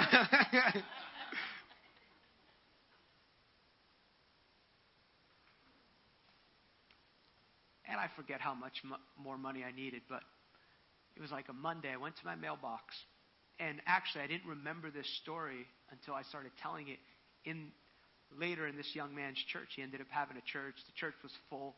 And I was making the point you don't know how your obedience is connected to other people. A young man who was in college sends me this little envelope with a note that says, God put this on my heart, it was $500. A college student. See, God has a million ways to get you what you need. Never tried to find the source. But the reason I'm telling you that, I remember when I had the envelope in my hand, I said, God, I can never forget this moment because I have to remember that you will not only always provide, but you will always give Abner more than enough. I remember this day. I remember what you did this day. I remember that you did this to a college student. So I trust you in every way. And anytime I get any little nervous, I always remember what God did with the $500 offering. So remember the things that the Lord has done. Have a word ruled life. Make it your point to have the Word of God as your highest standard. Here's what happens. You, you, you, and the Word of God, this is why you want to constantly be in the Word of God. Constantly, not con- eh, eh, every, you know, morning, night. Take a moment. You're in work and you have a few minutes. Just begin to read the Word. Begin to meditate on the Word. Matthew 4, verse 4 says, "Man shall not live by bread alone, but by every word." So Jesus likens the Word of God to eating food. People are funny. You know, have you heard people say, "Oh, I forgot to eat today." Abner has never forgotten to eat ever. that's that's some crazy stuff, you know. Like, how do you forget to eat? I don't forget to eat. I enjoy eating. Hmm. But he likens the Word of God to food. And what it does is it exposes areas of deficiency in your thinking. It brings to the surface. And it's really important to deal with them there because what did Jesus say? You've heard it said if you commit adultery, you sin. And then he says, But I say to you, if you go to look at a woman, you why does he say that? Because he knows if it's in your heart and it's not repented of, you will do it. You will do it. Why? Because your beliefs, your heart is governing your behavior. So that word comes, and it comes to expose wrong thinking, not just sin, but wrong thinking. I remember uh, years ago, beginning the journey of just renewing my mind. What does God say about finances? How does God think about these things? What can I trust God in those areas? And I began to renew my mind to those truths, reading it every day, meditating on God, this is what you said. This is what you said about this. This is what you said about this area. You renew your mind to those truths, and you hear things because how does faith come? Faith comes by hearing. And hearing. Abner translation is hearing and hearing and hearing and hearing and hearing and hearing and hearing and hearing and hearing again and hearing again and hearing again. And here's what happens. As you hear, you're not necessarily probably going to have the lightning bolts you may, but you'll hear this, you'll, you'll feel this little boom. I remember uh, first week of really seriously reading the Word, one of the first verses I read was John 14, 12. I said, Oh, I'm a believer. And then I remember Shortly after that, there's a, a girl in the cafeteria. She was very healthy. and she said, I have a pain in my shoulder. And that verse comes to my heart. The verse comes to my heart. If you believe, you'll do the works I'm doing in greater works. And I said, Can I pray for you? She said, Sure. And I, I remember she said, Oh, she's sticking. She's like, I feel the fire. And I said, I didn't feel nothing. She got healed. So what happens? You hear the word, and then you have an opportunity to practice the word. And as you practice the word, you develop these things called habits. Habits are things that you do almost without um, without sometimes consciously thinking of it anymore. You still have a choice, but you're doing it so much that you don't even think about doing. This is where you want to get to. But the, the first time you practice something is just an introduction to that truth. That was many years ago, over 20 years ago. Then I learned praying for the sick. Sometimes what stops people from receiving healing is they got issues in their heart. They got unforgiveness. They got spirits infirmity. They got this and that. So sometimes now, I'm, why? How come they're not getting their breakthrough? Lord, can you give me this? Can you give me under? And then I began to learn this thing about called words of knowledge. But here's what happens. I just have learned now. Somebody sick is in front of me. I just begin to lean into the wisdom of God. I begin to lean in uh, because now it becomes a practice in your life. Should become a practice that if you're part of this group of people every Sunday, unless something major is going on, you're here in this room. You don't even think about it. You're here. You're here. We're here. This is a part of what we do. This is a part of our life. Hopefully, your giving is like that. I don't. I, I don't. I, seriously, I can be very honest with you. I've, I, I cannot remember a moment where I've ever thought I'm not going to give my tithe. The tithe belongs to the Lord. It's just a practice in my life, from not only personally but from my ministry. Anytime there's something looks like a little challenge financially, we begin to let's sow seed. Always putting seed in the ground. As long as the earth remains, seed time and harvest. These are just practices you begin to develop. Something happened this morning that kind of hurt my feelings. So what I've learned, oh, that kind of hurts. I don't really like that. It's not very nice what that person did. I'm not perfect, probably still working through it. So what do I do? Lord, I hand this over to you. Lord, this kind of hurts, so I give you my hurt. I release them. Lord, I choose not to hold anything against this person. I didn't start out like that. You have to make those choices. But after a while, oh, I've been around. Some, uh, something happened this week or something uh, that I could have. I, I, I call it working on something. Ten years ago, I would have definitely got way messed up in it. Had to repent, be repent for three days, you know. Someone said something that really didn't have anything to do with it. Didn't sound too good. And I said, no, no, I don't need to hear that. I'm working on something. Because what happened? They wanted the, the enemy wanted me to bring me into something that had nothing to do with me. I don't have time to be offended. I don't have time to go down that road. So what happens? You don't arrive here, but you want to begin to practice these things. It's like driving a car. Remember when you start? Some of you remember. Some of you need to do drive cars. I remember when I started. The, the guy from the driving school came. Okay, check your blind spots. Look in the rear mirror. Check your tires. and I remember doing all those things. I think, uh, yeah, Friday when I left for the airport. I didn't do those things consciously anymore. I got in my car and I'm just doing them without even thinking. That's what it's like to walk with God and have a word rule mind. And if you miss a turn, Lord, I, forgive me. I give you the blood. And if something comes up in your heart, now, I'm going to also throw this out. If you have an area in your life, this is also important because sometimes people can't have trouble discerning these things. Well, that's just the way we are in our family. We just act like nobody tells us what to do. And it's actually a spirit of anger that you need deliverance from. If you keep repeating something over and over again, there might be a spirit in operation that you need deliverance from. It's one of the missing elements of discipleship. You still have a choice. You still have to renew your mind. But you might need some extra help. You might need agreement to get that thing unlocked from you. I go, I go every, I go every year to the prayer ministry. I go to a counselor when I'm walking through something difficult. Why? Because if Abner's heart's not right, it's going to be destructive. No, I know some Pentecostals don't believe in counselors. I do. I go to physicals every year because I believe in doctors. I don't believe it. I believe that doctors and the Word of God are God's gift to me to live a healthy life. If somebody breaks their arm today, you know, we pray for them and agree. I'd probably say, go to the hospital. Just like I tell you to go to counselor if you got some emo- A good counselor, not a crazy counselor. a good spirit-filled counselor that believes in demons. Because if they don't believe in demons, they can't help you. no, really. Why would I want to talk to an ignorant person about my life? It's quiet with that one. No, really.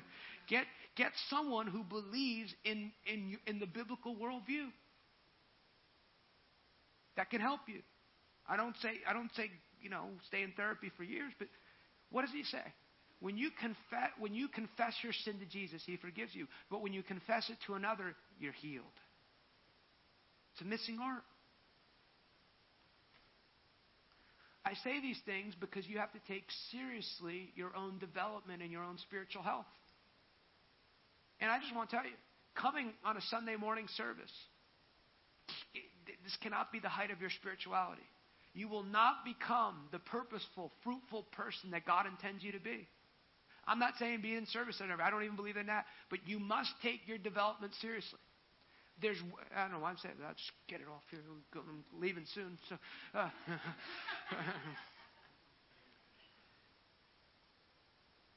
you have to ask yourself do you like the idea of change more than you actually want to take the steps to change?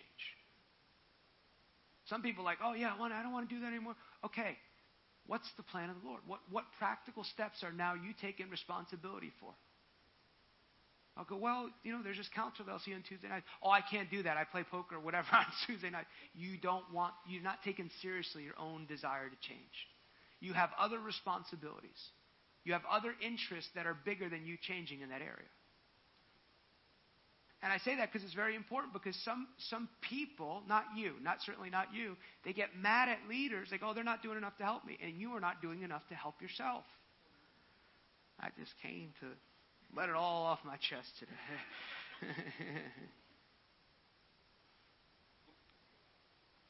so that's what you want to do. You want to live a word rule mind. And here's the good news. This, I mean, I don't mean to be so, I, I don't want to. The good news is this you don't have to live with anything that the enemy gives you. You don't have to live with depression. You don't have to live with torment at night. You don't have to live with not being able to sleep at night. You don't have to live at night not with confusion, with weight, with worry, with fear. You don't have to live with any of that stuff. You can live free. You can live the life in Jesus. You can live a beautiful life. You can live a life of Zoe life where there's no worry, there's no fear, and you can track on. Not that you're not going to have any problems, but you can always choose the joy of the Lord to be your strength. That's the life that Jesus came to give you. Don't be secretly offended at God, though, if you are not willing to take the practical steps to receive the help He wants to give you. And if, you, if you're struggling, I'm always any, I'll help you up. But you got to be willing to, to walk out that process. You can do it. God, God has made a way. God has made a way so you don't have to say, that's why it's good news. Don't let anyone tell you you have to live with that stuff. Don't let anyone tell you, well, in this world, you got, you know, you, got to accept those things. If Jesus said you didn't have to live with it, you don't have to live with it. So you want to be a word. What does God desire? People of a, of a deep foundation with a word ruled mind. And here's where I'm going to I'll land the plane here. Here's what else is God's desire. This group of people in your life purpose is to bring answers to the world. Look at Luke chapter 5. Luke chapter 5. It's one of my favorite stories in Scripture, favorite thousand stories. Look at verse 1. One day Jesus was preaching on the shore of the Sea of Galilee. A great crowd pressed in to listen to the word of God. He noticed two empty boats at the water's edge, for the fishermen had left and were washing their nets. Stepping into one of the boats, Jesus asked Simon, its owner, to push it out into the water. So he sat in the boat and taught the crowds. And when he had finished speaking, he said to Simon, Now go out where it is deeper and let down your nets to catch some fish. Verse 5. Master, we have worked all, all we worked hard all last night and didn't catch anything, but if you say, I'll let the nets down again. And this time their nets were so full of fish they began to tear. A shout for help brought their partners in the other boat, and soon both boats were filled with fish on the verge of sinking. And when Simon Peter realized what had happened, he fell to his knees before Jesus and said, Oh, please leave me. I am such a sinful man. This is New Living Translation, by the way. For he was awestruck by the number of fish they had caught, as were the others with him, and his partners, James, John, and sons of Zebedee, were also amazed. And Jesus replied, Don't be afraid. From now on, you'll be fishing for people. As soon as they landed, they left everything and followed Jesus. I love this story for a number of reasons because it teaches us uh, um, so many different things here. You'll see that J- Peter is a fisherman. He has worked all night. He said, Master, I've toiled all night in this world system, and this is, pro- this is part of the reason why Jesus taught repentance. In the world, every one of us has been trained a certain way. The way you think, the way we, the, the families we grow up, even our birth order, all these things affect how we view things. And there is a world system. There's a world system that tries to teach you. You'll see in, in, in Daniel chapter 1, you'll see that if Daniel does not stand up to Nebuchadnezzar, Nebuchadnezzar wants to educate him. You, everyone in this room, you are being discipled a certain way. So the world system is toil. It's your own. What is the world system? I call it the Babylonian system. Don't think 666. The simple definition of the Babylonian system is man's way of trying to make it in this world without God. Man is longing what can, for what only can be found in the kingdom of heaven. That's why when Jesus taught about the kingdom of heaven, he said, The kingdom of heaven is like a man who found the precious pearl and sold what? All that he had. Why? Because the kingdom of God is worth everything you ever had. It's toil. I've worked hard. I've done everything. He's, he's definitely a little American there, even though he's Hebrew. And what does Jesus also catch the lesson here? Jesus is governing the world he lives in in service to Peter. Same lake. Jesus doesn't go, all right, switch lakes. I mean, try the other lake. I think you might be able to catch something. Same lake. This is, this is a picture of us in this world because we're supposed to be ambassadors that look like Jesus. You could be in the same lake as someone else. They could be in a drought, but you can be in abundance because you have a word from God. Was he go? Throw your nets to the other side. And not, I'm not a fisherman. I've never fished. I don't. I think once. I don't enjoy it. People like want to go on a boat for six hours. No, I do not. I want to drink coffee and talk deep things on land. I went one time to this church in Destin, Florida. They're like, "We're going to show you dolphins." I didn't. I saw a head of a dolphin one time and got sick out there. I said, "Lord, never." Did you enjoy it? Um, well, let's not do that again. I appreciate you wanting me to show me the local sights, but I saw half of a dolphin for two and a half hours, and I had just taught for like six hours, and I was like, my head was spinning. Please bring me to my hotel room. Praise the Lord. You know.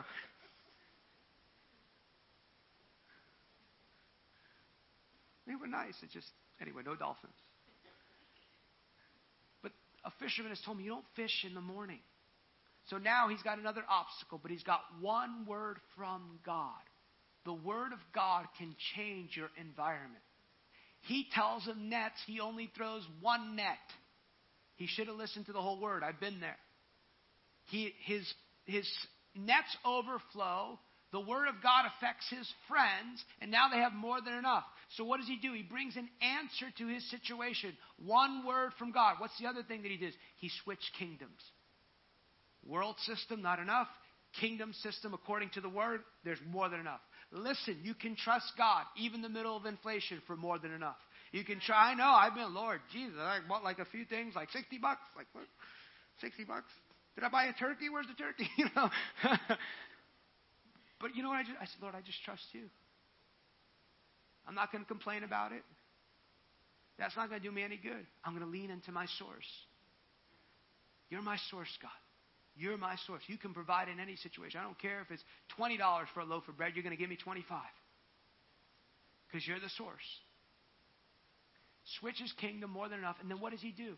When he answers Peter's problem, Peter goes, I'm a sinful man. Notice he doesn't say anything about his sin. And what does he do? He leads him to the question he should have been asking What is the purpose of my life? Sometimes we want to minister to people about the purpose of God for eternity, but we're not listening to the Lord to meet their practical need. You know, if you have a neighbor or something, they're like, want to come to church with me? No, I can't feed my kids right now. I need somebody to do this. I'm struggling. I need this. So ask the Lord for wisdom on how to meet people. You can eventually bring them to talk about their destiny, but meet their need right there. This, it's, it's the principle that Samuel used, right? Saul is looking for donkeys. What's the first thing he tells him? By the way, don't worry about your donkeys. Your donkeys are okay, but now stay here. I'm going to tell you the purpose of your life. Practical solutions. God wants you to contend to be a people who bring purposeful solutions to your world. And you know what? Purposeful solutions doesn't always have to be as dramatic. It can be as nice as when you walk into a place. I used to go to the subway all the time when I lived in Birmingham, Alabama. It was down the street from my house. And I used to always, you know, like sandwiches or something, get a turkey sandwich for lunch. And I would just, I would just be nice to the people. And one time the lady said, I always like it when you come in because it's like different. You're very peaceful and stuff. And it's just being kind to people half the time. And what does it do? It would open up doors. I'd had a whole prayer line going one time in the subway. It didn't start out that way. I had a, a trainer when the gym, uh, the Planet Fitness opened my little town years ago. I had a trainer. I was going to him, and uh, we had this group. I never told him I was a minister. They later found out, but I never told him I was a minister. And, and, and there was a little part of me like, Lord, I need to tell this guy about the Lord, and you know, and this, that. And he said, Wait, just be his friend. You know, you can get a little religious even when you're ministering to people. Really. And then one day, we were doing something, and I still remember the Lord showed me something about his life. The Lord's like, now. And I told him so. And he, his eyes bug out. He connected us that day as never before. We already had a good relationship. And I began to minister to him from that day. Be aware of people around you. Every day, God is writing history. Be kind to people. Believe it or not, I'm an introverted person. Sometimes I have to be very intentional to talk to people. I don't want to talk to them. I don't like music on at 5 a.m. on a plane. So I have to choose fruits of the Spirit sometimes. but be aware of your environment. Part of it just is just having a heart for people. People know when you love them. Here's the last one here. Have you got something out of this today? Thank you for being attentive. Daniel chapter 2 now. Because I, I know one of the things that the Lord was saying is that God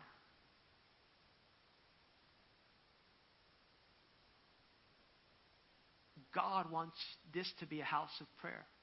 And one of the things that a house of prayer does is able to discern things in prayer. And God wants to reveal mysteries to us in prayer. There's some very significant insight the Lord gave me, especially during that COVID shutdown.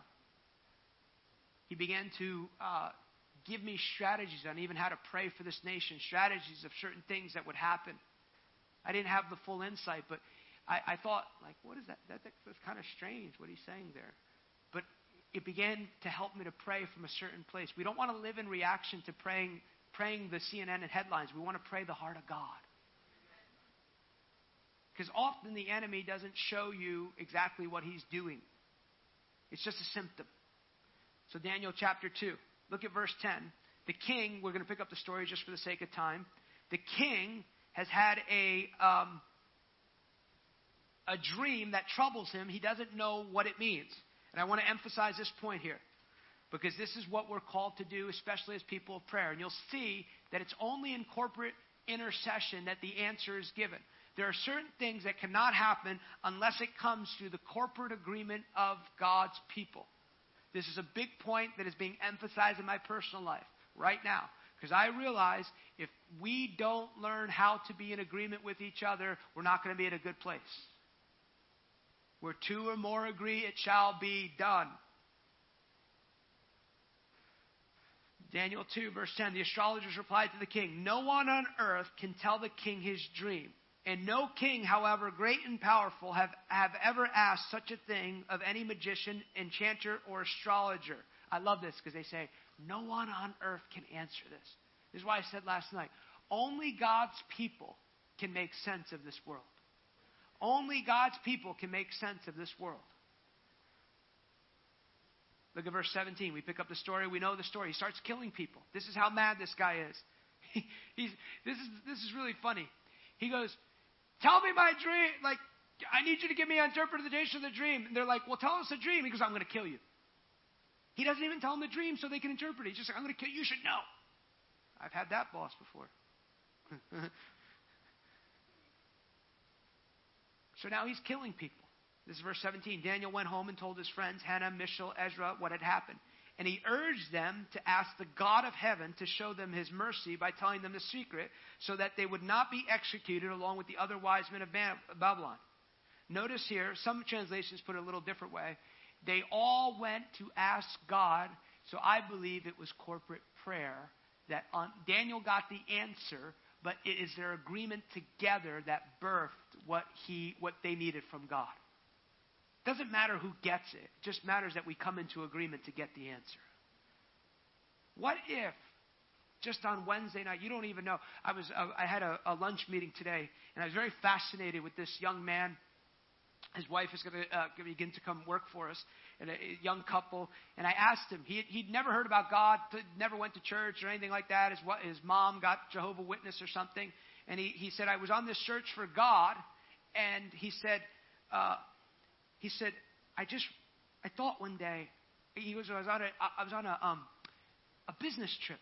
And he said, I just was watching TV a little bit one night because I had nothing to do that night. And he goes, I began to realize there's good and evil in this world. He goes, I just saw it. I just became very clear to me. And he said, if following Jesus was good, I wanted to follow Jesus. He said, so I called my friend one day and I said, tell me about this church. And I said, let me ask you something. Was someone praying for you? He goes, you know, I never thought about it.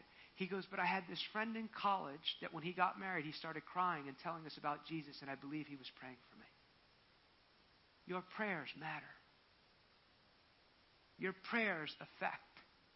I always tell the people when we come on when I come on the prayer call if I'm leading that night, I'll say, what we're doing tonight is going to affect people.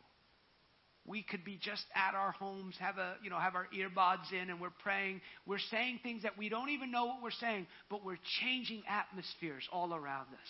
When you come here, you're praying. You're praying for this neighborhood. You're unlocking people. Maybe someone's about to get beat up in their home. A husband's about to beat a wife, and suddenly he just goes, I don't need to do this. Or when you know the voice of God, and maybe you're at a grocery store and you notice a young girl there and she's being trafficked, and you can be the answer to call the police to, to make sure they follow up with that little girl. Close here.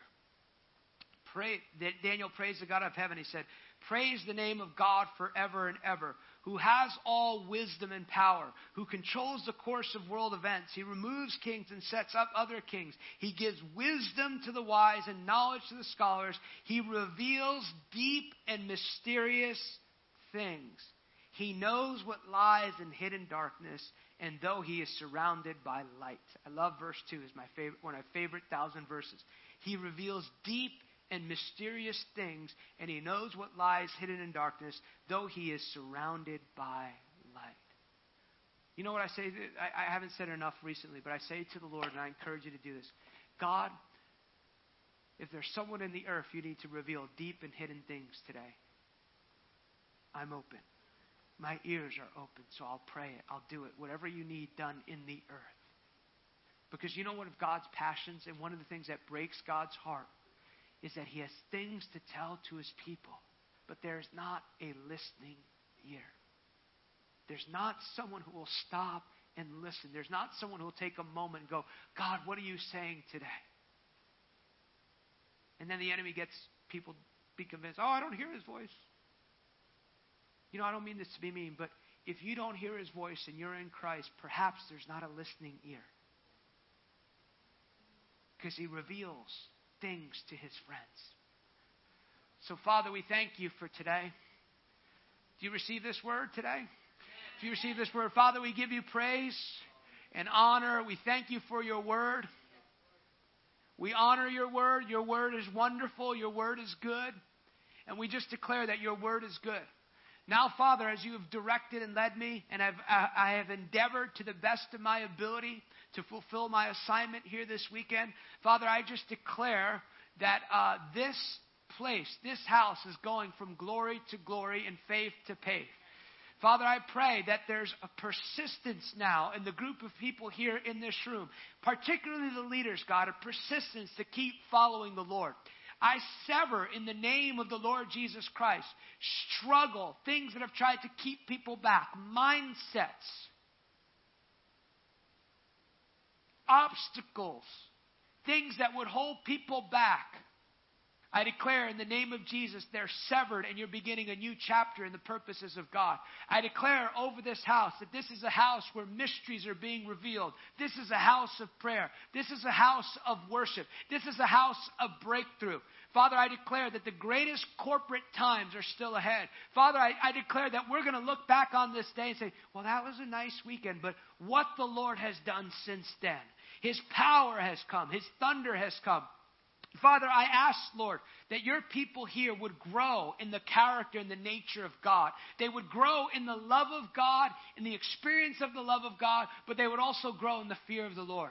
Let the fear of the Lord keep these people from all evil. Let the fear of the Lord let these people grow in sanctification and holiness. Let the let Lord and let the blessing of the Lord the blessing of the Lord God, that, that gift that you spoke to your man, Adam, and then Abraham. Lord, that blessing, let them trust that blessing to operate. Let them not trust that employer or that salary, but Lord, let their trust be in that blessing, that empowerment to prosper in everything they do. Let the word of the Lord run swiftly. Let insight and understanding, let wisdom be these people's guides in the name of Jesus. Give them wisdom at every turn. Give them wisdom to implement the vision. And Lord, in the name of Jesus, I join with heaven, God. I join with heaven and I declare that this church exercises the authority and the governing power that you've given them as a group of people to be here. God, I declare that from the time of John the Baptist until the present, the kingdom of heaven suffered violent, and the people in this room would be people who violently pursue the things of the kingdom above all else. And Father, we just declare that the word of the Lord for this chapter this weekend is you have not been this way before. In the name of Jesus, I just declare over this governing group of people, these ambassadors you've placed here, they have not been this way before. They have not been this way before. They have not been this way before. They have not been this way before. They have not been this way before. They have not been this way before. I declare limitations are broken. And I declare, like, like a bulldozer in the spirit, you're making this house, this group of people, you're making it that bulldozer that blows through and occupies territory for the kingdom of God. Piece by piece, precept by precept, God, would you do it, Lord? And though it tarries, the vision will come to pass. Though it tarries, let the vision come to pass in Jesus' name. Do you agree with that word? Say amen. Now, Pastor uh, uh, Bert and Alice, I just want you to come forward. I want you to stretch your hands toward them. Just want to pray for them here. Would you just stand on your feet just as a sign of agreement? Thank you, Lord. Thank you, Lord. Father, I, I just declare that uh, I love this couple. I love their yes to you. I love their surrender to you. I love even our fellowship, God, and the friendship that you've given us. And Lord, I thank you, Lord, that even today you're releasing a, whoa, a fresh filling of the Holy Spirit. I thank you that there's an angel of the Lord putting fresh oil on them. I thank you, Lord, that there's even another angel, Lord. Today, I just lift off. I lift off burdens, weights, any place, Lord, in their family, in their in their in their marketplace job, God, where there's worry, where there's concern, where there's what is next, what are we going to do? And in the name of Jesus, also, Lord, I put my hand on their feet and I just declare, God, we wash off the dust of the journey. Sometimes we're just walking through doing the best we can, but there's a dust of the journey. I take off, God. I take off criticism. I take off judgments. I take off, oh, they don't do this right. Oh, I take off, they weren't nice to me. I take off, they shouldn't be like this. I take off all those things that people don't even unknow, unknowingly say that hurt and wounded them. God, I take it off and I wash their feet in the Spirit. And I declare in the name of Jesus just a new season opening to them a new season of hearing the voice of God, a new season of vision, a new season of purpose.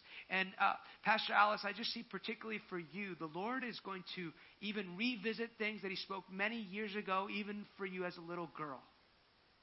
And the Lord says, I want you to remind you of the prophetic words you were even given many, many years ago, even as a child. I don't know why I see you like um, as a much uh, like a, a, younger, even like a teenage girl, and you're at the altar, and the Lord is ministering to you. And the Lord says, I want to remind you of those things I even spoke to you as a child, because this is a season, says the Lord, like a Joseph. I want to birth the purpose of God on the inside of you, on out, outside of you as never before. Decree a thing, says the Lord. Decree the dream; it will be established to you. And there's a coming, even, uh, uh, even a, a, a higher invitation to being set apart. And from that place, there's going to come a prophetic flow. There's going to come a revelatory flow. There's going to come a writing gift. There's going to come curriculum. And there's a teacher on the inside of you that's yet to even fully manifest in the purposes of God. So, in the name of Jesus, I just release, hey, whoo, whoa, ooh, I release an unlocking, and I did, and I just thank you, Lord, that Jesus, you are in front of her, and you're commissioning her ears, and we recognize her not just as a pastor, but as a prophetess of the Lord who trumpets the coming of the Lord, as a prophetess of the Lord who trumpets the coming of the Lord. And the Lord says, Daughter, you are like a pioneer in your family. Though you are instructed well, you were instructed, whoa, well in the, kings of, the things of God, and you saw righteousness in your home. There is a baton to extend and move the tent pegs of even that which I've done in previous generations in your family, and I have anointed you and ordained you to do that.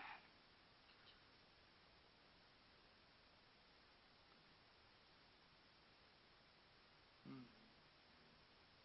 Lord, thank you for Pastor Burt. Just before I put my hand on your shoulder, I just heard the phrase in my heart like gentle giant.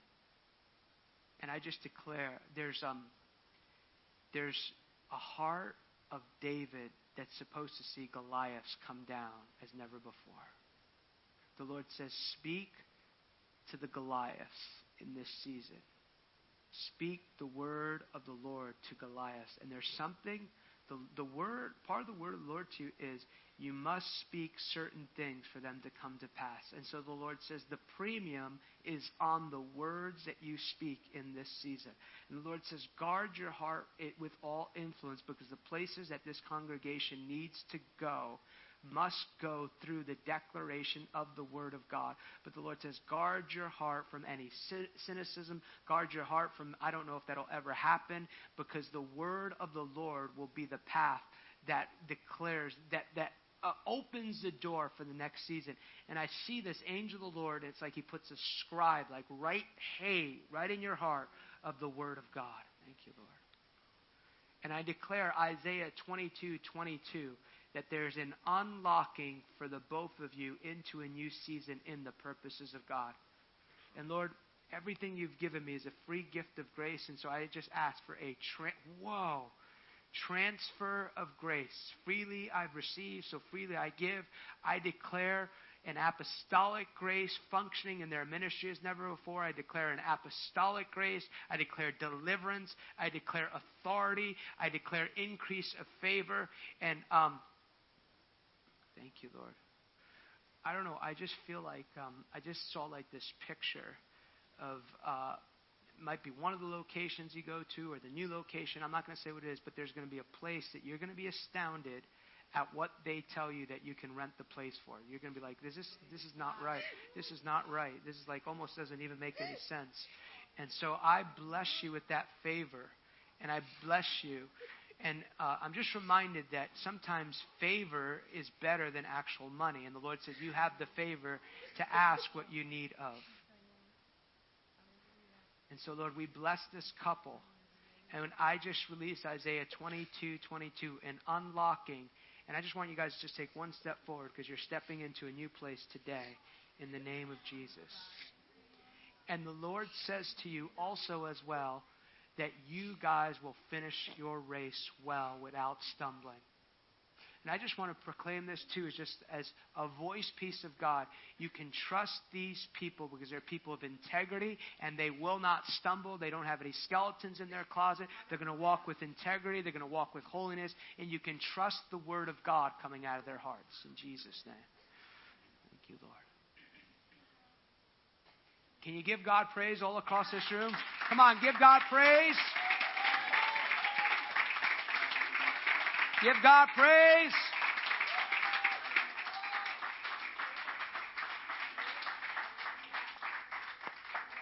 Will you look this way for just a moment? I want to thank you very much. Thank you for being patient. I know it's a little extended, but I had an assignment here and I had to fulfill it.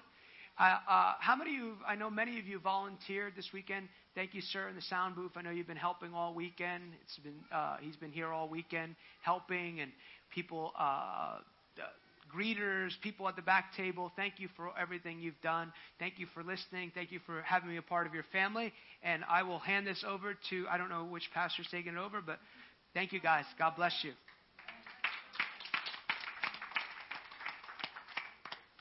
Hallelujah. I don't know about you, but I don't just, just want to close like this. I want to close with some worship. Amen. Vamos a, a, cerrar con alabanza, una alabanza al Señor. Um, y vamos a just rejoice. Amen. Amen por lo que Dios. Vamos a celebrar lo que Dios ha hecho en este, estos tres o cuatro, estos tres días, lo que Dios ha hablado, lo que Dios ha, uh, like have put in our hands to